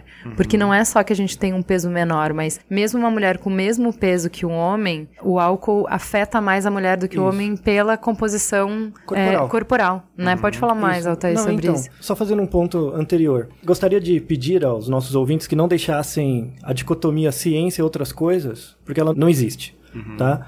Na verdade, tudo pode ser explicado em função de quatro causas, né? Então, Platão, tá? Você tem as causas materiais, formais, eficientes e finais. Tá? Você pode explicar a questão do cast de hoje em função dessas quatro questões do Platão. Quais são as causas, por exemplo, materiais pelo fato dos homens serem beberem mais, fazerem mais binge? Qual é a causa material para isso em relação às mulheres? E as mulheres sofrerem mais efeito? Tem uma diferença na composição corporal, isso é a causa material, física. A despeito da constituição de gênero e tal, é, é uma causa material. Então, as mulheres em geral têm um pouquinho mais de gordura. Então, a gordura, o álcool, um substrato do álcool, acumula na gordura e vai sendo depletado com o tempo. É como você tomar um remédio, por exemplo, quando você toma um comprimido, que é chamado comprimido de ação lenta. A casquinha do comprimido ela é mais grossa. Então ela chega no seu estômago e vai diluindo, e aí você vai absorvendo o remédio devagar. tá? As mulheres, por uma propriedade corpórea, elas acumulam um pouquinho mais um substrato do álcool na gordura, que ela tem um pouco mais, e aí vai diluindo. Então ela sofre o efeito do álcool por mais tempo. Né, do que o homem. O homem processa um pouco mais rápido. O homem sofre mais com a ressaca. A ressaca do homem é mais forte porque ele bebe mais. Em geral, ele tem uma, um tamanho um pouco maior, então ele agu- aguenta beber mais, sofre mais com ressaca. Tem uma variação também nos efeitos nocivos do álcool no que diz respeito ao fígado. Então, o homem sofre um pouco mais com esteatose do que mulher, tanto pela quantidade quanto pela própria composição. né? Isso em relacionado às causas materiais. Causa formal. A causa formal, por exemplo, para o consumo diferencial entre os sexos de álcool, entra também em questões culturais, mas do ponto de vista distal. Tá? Então, no passado. Então, você entra, fala, por exemplo, da antropologia. Né? Então, fala em sociedades coletivas, por exemplo, em, em sociedades mais antigas. O consumo de álcool pode ter uma relação não só com gênero, com sexo, mas também com a divisão de trabalho. Né? Então, você entendendo outras culturas, por exemplo, um dado interessante: em culturas orientais, principalmente os coreanos e os japoneses, eles bebem muito, muito mais que a gente. Eles fazem muito mais binge. Uma das sociedades que mais faz binge é a sociedade oriental, principalmente os japoneses e os coreanos, porque isso é relacionado com o trabalho. Então, Sim. os homens vão pro trabalho, né? E trabalham muito, depois eles vão pro bar e eles dão PT federal, assim, de sair pelado na rua. Né? E o cara mais novo, que no caso do japonês, o Kohai, tem que beber mais, tem que fazer um discurso bebaço. O chefe, por exemplo, ele bebe mais que todo mundo, paga para todo mundo, compra uma garrafa a mais e dá para todo mundo. Então você tem questões antropológicas que explicam a forma diferencial entre homens e mulheres do consumo. Causa eficiente. Causa eficiente é toda a discussão que a gente teve até agora do, da cultura, da formação da masculinidade, porque são questões mais próximas. Né? É interessante você entender essas quatro causas, porque duas delas são distantes, relacionadas à biologia e à antropologia, e duas delas são próximas, relacionadas mais à sociologia e psicologia, e a última causa é a causa final. Qual é, por exemplo, se esse padrão diferencial do consumo excessivo de álcool continuar, qual é o impacto disso para gerações futuras? Já se sabe, por exemplo, por estudos epidemiológicos, que filhos de pais alcoólatras têm quatro vezes mais chance de serem alcoólatras. E isso independe da criação deles. Por exemplo, eu posso ter sido criado por um outro pai, que não esse pai alcoólatra. Por uma questão epigenética, eu posso ter mais chance de me tornar alcoólatra. Uhum. Então, o consumo de álcool desse pai modifica as células germinativas desse pai, não as células dele, uhum. e aumenta a probabilidade de ele desenvolver um filho com maior tendência ao alcoolismo. Isso é a relação das causas finais. Entendeu? Então, se você entender um fenômeno complexo desse em função dessas quatro causas, independente se você é psicólogo, biólogo, médico, sociólogo, o que quer, o que, quer que seja, as soluções possíveis para isso elas são interdisciplinares. E a gente volta do ponto que é irrelevante se você é usatas humanas ou biológicas, todas as áreas podem contribuir. Só queria fazer um gancho com o um assunto que a gente estava conversando anteriormente sobre credibilidade de conteúdo na internet, que uma das coisas que a gente mais vê são as pessoas é, compartilhando conteúdos infernais, tipo, mulheres que bebem vinho são mais inteligentes, ah, homens que tomam cerveja são mais viris. Não, pessoas que tomam gin tônica são psicopatas. Exato. disso no então, assim, a gente vê esse reforço tempo todo, e quem trabalha com comunicação sabe o quanto as marcas proliferam esse tipo uhum. de conteúdo para serem veiculados, que é justamente o endosso daquilo que eu já gosto de fazer e eu quero provar que eu não tô tão errado assim fazendo. Ah, claro. uhum. Então eu acho que tem um bom gancho e eu acho que todo mundo já deve ter visto, se não compartilhado, tipo, quem bebe todo dia é mais feliz. Uhum. Então, assim, cara, Uma não tristeza, tem, não né? tem fundamento é. isso. Nossa, é terrível. E não tem fundamento você compartilhar isso, porque assim, tipo, se você tiver que beber todo dia pra ser feliz, talvez tenha algo que você precisa prestar atenção na sua vida. que vida é essa, né? A gente falou bastante sobre abuso. Vamos conversar sobre o que, que é beber moderadamente, porque aqui ninguém tá falando que a gente vai parar de beber e que nem demonizando o consumo de álcool, a gente tá só fazendo um mergulho para olhar se a nossa relação é saudável. O que, que seria uma relação saudável com álcool? Eu votaria que é uma relação científica com álcool, baseada em experimentação. Como, como, a gente comentou antes, será que eu consigo ficar três meses sem beber álcool? Será que eu vou sentir falta? É mais importante ficar três meses. Será que eu, eu vou me pegar um dia, nossa, hoje eu podia estar bebendo, que saudade? Isso é uma questão para você refletir. Então, eu pensaria em como a gente pode ter uma relação que faz sentido para nós, uma coisa de muito bom senso. No meu caso, a primeira vez que eu considerei beber água enquanto eu estava no meio de um bar, eu acho que eu tinha, sei lá, meus 28 anos. Então eu demorei quase 30 anos de vida para considerar a hipótese de beber água enquanto eu bebia. E eu acho que é bom contar isso porque é meio bobo de dizer, mas eu vejo vários amigos e muitos homens compartilharem da mesma relação com bebida. Que é, ainda que você seja adulto, ainda que você seja supostamente maduro, a sua relação não é saudável. Você não consegue admitir ingerir água, água no meio da bebida.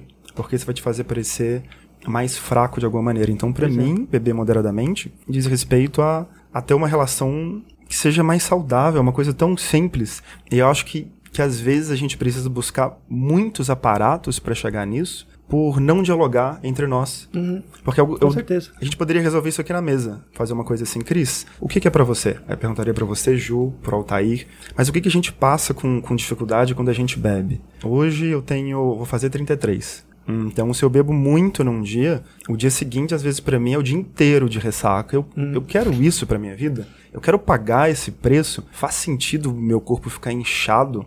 Eu tenho amigos que o tempo inteiro falam, cara, eu tô sempre inchado porque eu, eu bebo com frequência. Só que eu não consigo diminuir. Então a Cris estava dizendo, a gente tem quase 6 milhões de alcoólatras no Brasil. Pra mim, me preocupa, é, não, é, não é nem os 6 milhões que já é por si só grave. É quantos que estão quase lá.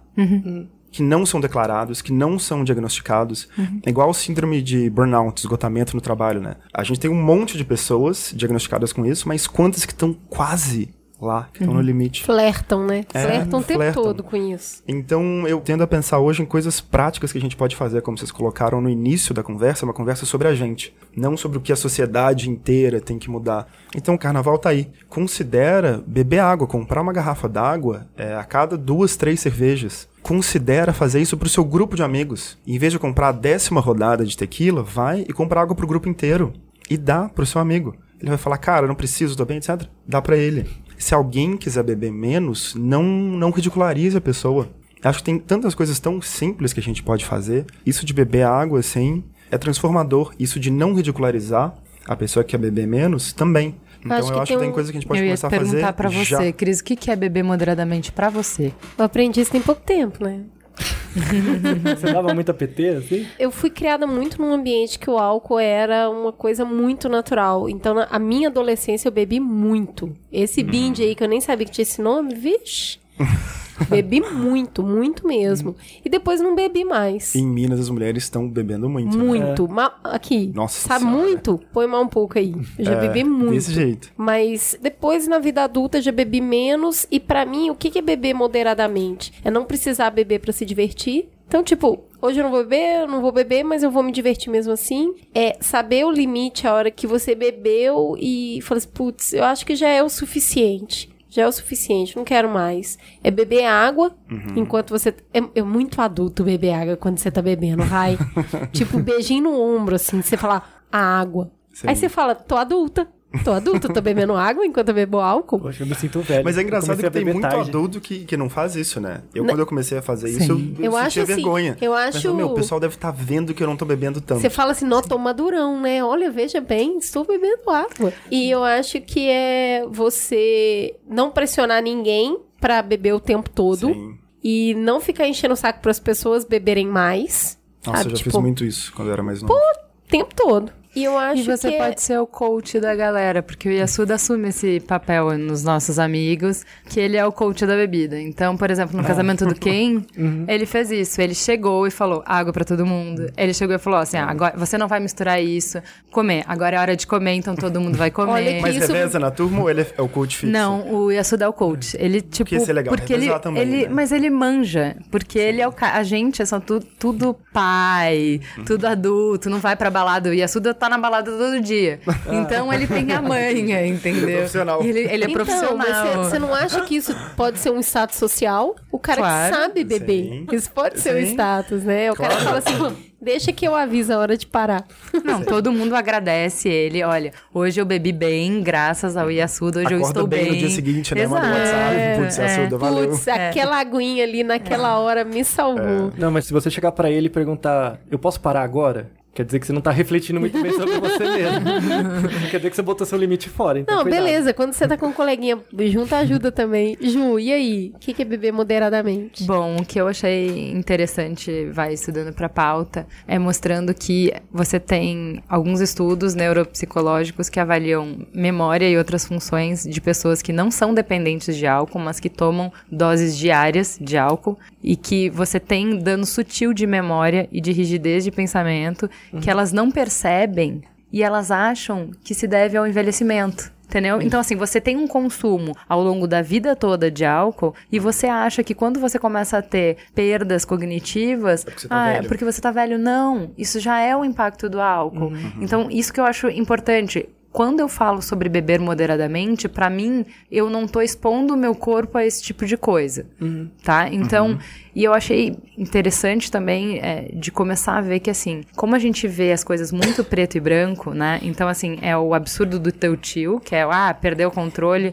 e o super seguro, que é o nosso, e não tem essa escala cinza. A gente perde o contato para saber o que é beber moderadamente, que é assim, quase toda, não é o álcool, qualquer substância que altera o funcionamento da- do corpo ou da mente, no começo causa muito prazer e nenhum desprazer. Aí depois começa a causar prazer e pouco desprazer. E o final da linha, que é um- só onde a gente vê, é que é raro prazer e muito desprazer. Isso. Mas você tem um contínuo disso, entendeu? Todos nós aqui na mesa, todos nós que usamos álcool em algum momento, já chegamos na parte do desprazer. Entendeu? A gente já teve o prazer com desprazer. Então a gente já caminhou. Nesse espectro entre início e fim, a gente já tá no meio. Alguns de nós tá mais pra cá e alguns de nós tá mais pra lá. Né? Então, acho que a consciência disso já é o primeiro passo. Na minha história muito particular, eu sou filha de alcoólatra também. Tenho uma família super tocada por isso. Eu perdi um primo num acidente de carro, por conta de, de álcool também. E pra mim, a discussão de álcool é muito marcada. Então, assim, cheguei a conversar com a Cris sobre isso esse ano já. Eu tenho uma série de regras que eu imponho pra mim em relação ao álcool. Então, assim, eu não bebo sozinha, eu não bebo triste, eu não bebo. Por exemplo, se eu beber em dezembro agora, tava cansada, final do ano, sempre tem, ah, comemoração disso, aniversário disso, festa daquilo, não sei o que. Quando eu vi, eu tinha bebido quase todos os dias. Aí, o mesmo tempo que eu bebi, eu passo sem beber. Entendeu? Então, assim, eu tenho uma série de coisas que eu coloco pra mim pra tomar pé da situação, pra ter certeza de que eu tô no controle ainda na situação. Sim. E mesmo assim, mesmo me preocupando com isso, mesmo ter- querendo ser consciente e tal, eu ainda tenho, vou ler essa pauta, vou estudar pro assunto, eu vejo que assim, cara, na boa, se você não bebe todos os dias, se você bebe, sei lá, uma vez por semana e você faz o binge drinking, então você já tá abrindo a porta pra. você já caminhou nesse espectro muito, né? Então assim, pra mim, antes de fazer esse programa, beber moderadamente era não precisar de bebida pra me divertir,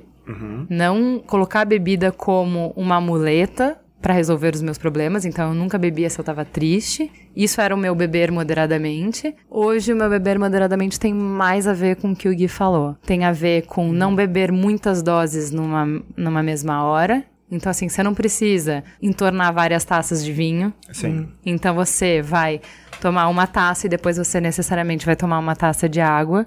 E se é uma taça por hora, essa taça vai ter que render, né, gente? A gente bebe Brasil rápido, do né? céu, eu bebo rápido. A conversa vai ter que ser boa pra, pra você não É. perceber essa taça aí. Mas é legal, né? Porque assim, acho que tem também muito a ver com a a relação que a gente tem com a comida e tal. É saber que você tá fazendo o uso de uma substância que ela é tóxica, né? Então assim, como que você vai usar? Porque tudo é remédio e veneno. Sim, É só uma questão de concentração. isso. E, e Né? e essa então, a partir de quando esse álcool virou veneno pra mim? Então, assim, se cientificamente já tem é, dados da Organização Mundial de Saúde sobre quanto ele considera que você pode tomar, que é saudável, que seu corpo aguenta e tal, já é bom pra ficar no radar, né? É menos do que eu pensava. Com certeza. Que tipo de vida eu quero viver? Que tipo de homem, de mulher eu quero ser? Eu quero ser um homem que só me diverte bêbado? Que só consegue se aproximar de uma mulher estando mais bêbado ainda? Será que é isso que eu quero? Só consegue relaxar no final do dia. Só no Pois final do é. dia com uma Com dose, uma dose. que dirige alcoolizado, que provavelmente vai colocar em risco a própria vida de outras pessoas, Uhum. dos filhos quando tiver filhos, da mulher quando tiver mulher, ou do esposo quando tiver esposo. É essa a vida que eu quero pra mim? Pois é. então, isso que você colocou é super forte, Ju, de, de ter perdido um, um primo por causa de alcoolismo, porque são inúmeras as histórias, assim, e eu não tenho nem ideia como foi a circunstância, mas às vezes a pessoa não só morre, como mata outros, ou às vezes quem tá alcoolizado não morre e mata outros Sim. de inúmeras maneiras, com carro, com faca, com armas. Tem o índice de homicídios entre homens é uma coisa maluca. São mais de, de 90% dos homicídios são entre homens, fora a quantidade absurda de mulheres que são violentadas, estupradas, assassinadas. Os homens estão se matando. São 95% deles nas prisões. Então, que loucura é é essa? E eu acho que o álcool é uma droga institucionalizada que permeia essa estrutura doente em que a gente vive hoje. Então, eu acho que E garante a manutenção dela em certa medida. garante a manutenção dessa estrutura doente. Então, como Sim. é que a gente discute isso? Acho que são todos pontos importantes, assim. E, e- e essa conta. mesma discussão que estamos fazendo sobre o álcool, no caso de outras drogas serem legalizadas, eventualmente terá o mesmo grau de discussão também. Sim. Porque conforme Exatamente. você institucionaliza, a discussão cairá. É, na- no cairá. programa da semana retrasada a gente falou sobre abuso de crack. Então, é, tem diversas outras drogas que também existe a discussão sobre uso, sobre abuso. Então, esse papo vai longe. É. É, mas esperamos ter contribuído para que você tenha uma outra visão sobre álcool e diversão e consumo, enfim, consumo consciente. E vamos pro carnaval se divertir, né? Não se entorpecer. Bebam água. Se eu pudesse sugerir uma coisa, bebam água. Use Bebam filtro água. solar e É. beba água. Bebam água, amigos. E não, e não tenham vergonha de fazer isso. Isso, bastante água. Água. Água, glitter, filtro solar, bom carnaval. E camisinha, né? É isso. Vamos então para o farol aceso. Bora.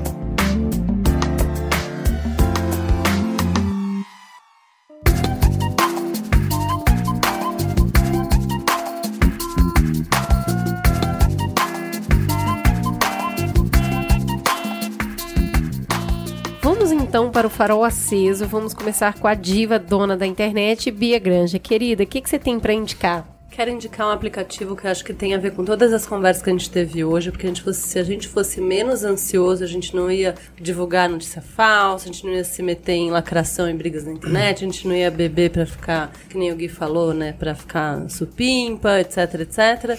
Então o aplicativo é Breathing Zone. É um aplicativo que basicamente te lembra de respirar, e aí ele fala Breathe in, breathe out. É tipo, miga, respira. Recomendo. Sensacional. Maravilhoso. Altair, o que, que você indica?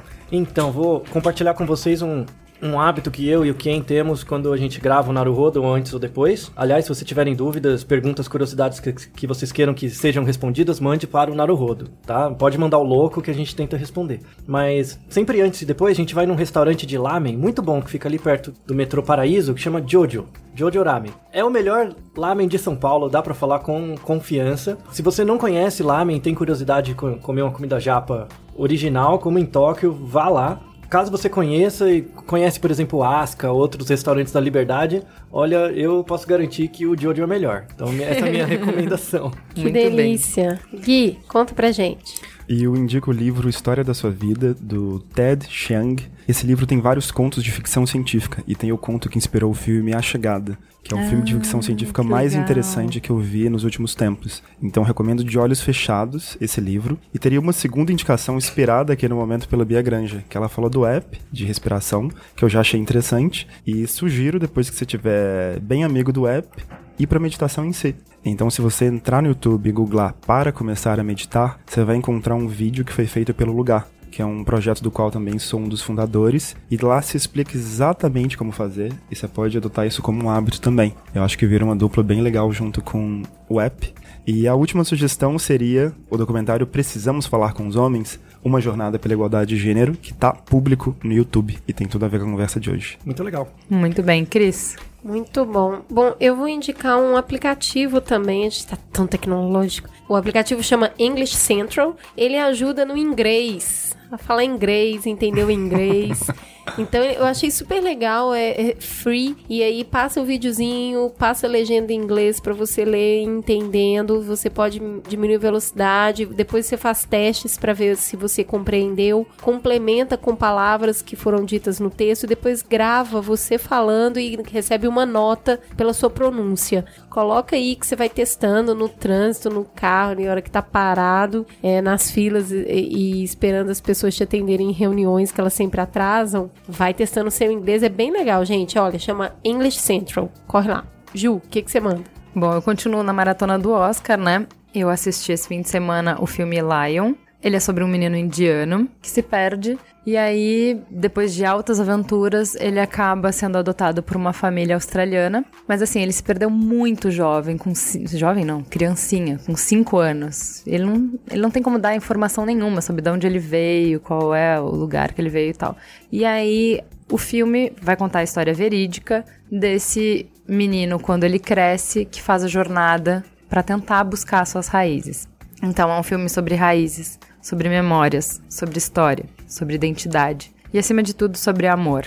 O filme tem atuações primorosas. O Dev Patel tá sensacional. Eu já gostava muito dele. Eu tenho um carinho por ele daquela série Newsroom e de outros filmes que ele fez, enfim. Ele cresceu e ele e a Nicole Kidman, quem diria, salvam um filme que poderia ser um filme pastelão, água com açúcar e óbvio, porque a história é verídica, gente. Não tem plot twists, não tem. Não, é uma história real, aquilo aconteceu. Mas a atuação deles dá uh, notas muito humanas pros dramas. Assim, é realmente muito bonita, eu me emocionei bastante. Super recomendo. E assisti também um dos favoritos ao Oscar, que é o Moonlight. E eu tava justamente recomendando pro Gui porque ele vai falar sobre construção de identidade masculina, negra, na periferia. É um filme muito legal, ele é bonito. Ele foi um filme com baixíssimo orçamento e ele é um filme muito bonito. Ele tem dois atores que a gente conhece, eu não vou lembrar os nomes deles, mas um deles fez o médico na série que eu já indiquei aqui, Danik. Ele é o médico negro da série Danik. Ele é muito bom, já gostava muito dele dessa série, ele tá muito bom nesse filme. E o outro, ele faz House of Cards, ele é o lobista, e ele faz aquela série Luke Cage. Ele tá sensacional também. Esse cara, ele é um ótimo ator. O que, que eu achei desse filme? A sensação que eu fiquei é que eu peguei só a primeira camada. Eu não consegui entender as outras camadas do filme. E isso não é uma crítica, é porque claramente o filme não foi feito para mim. Eu não tenho as referências para entender. Eu não tenho a vivência para entender do que, que ele tá falando, sabe? E é muito legal, porque ele tá saindo de um outro olhar, ele tá querendo contar uma história alternativa. Toda vez que você vê a história sobre periferia, de uma certa forma é a mesma história contada. E ele tá contando uma outra história. Os personagens são os mesmos, mas a dinâmica da história, o jeito de contar a história, onde ele vai chegar, é muito diferente. É um filme que vale muito a pena, ele é um dos principais cotados, ele é um filme só com negros, vale muito a pena assistir, tá? E por último, um livro que a Cris já indicou, eu li, já estava na minha lista para ler desde que ela tinha indicado, que é o Americaná, da Chimamanda Ngozi, que é a mesma coisa, né? Aquela coisa do tirar o olhar, a mesma coisa do Moonlight. Então, ver uma história contada sobre outra perspectiva. Eu devorei o livro em um dia e meio, porque ele não dava para parar de ler, é um romance mesmo. Mas eu tava conversando com a Cris que é um romance que ao mesmo tempo é uma tese sobre raça, né? Então, uma tese sobre racismo que ela romanceia para ficar mais palatável, para você se interessar, para você se envolver. Mas ali tem uma série de teses, ela tá escrevendo uma série de ensaios, na verdade, ensaios sobre raça. Gente, leiam porque é delicioso de ler e faz pensar bastante. É isso. Temos um programa? Temos um super programa, Eita né? coisa, tá bom demais isso aqui. Então fica a gostosa sensação de deixar um mamilo gigante pro carnaval de vocês. Não é isso mesmo, Juliana? É isso aí. Alalaô. Bora pra diversão. A gente se esbarra nos bloquinhos por aí. Beijo. Beijo. Beijo. Tchau.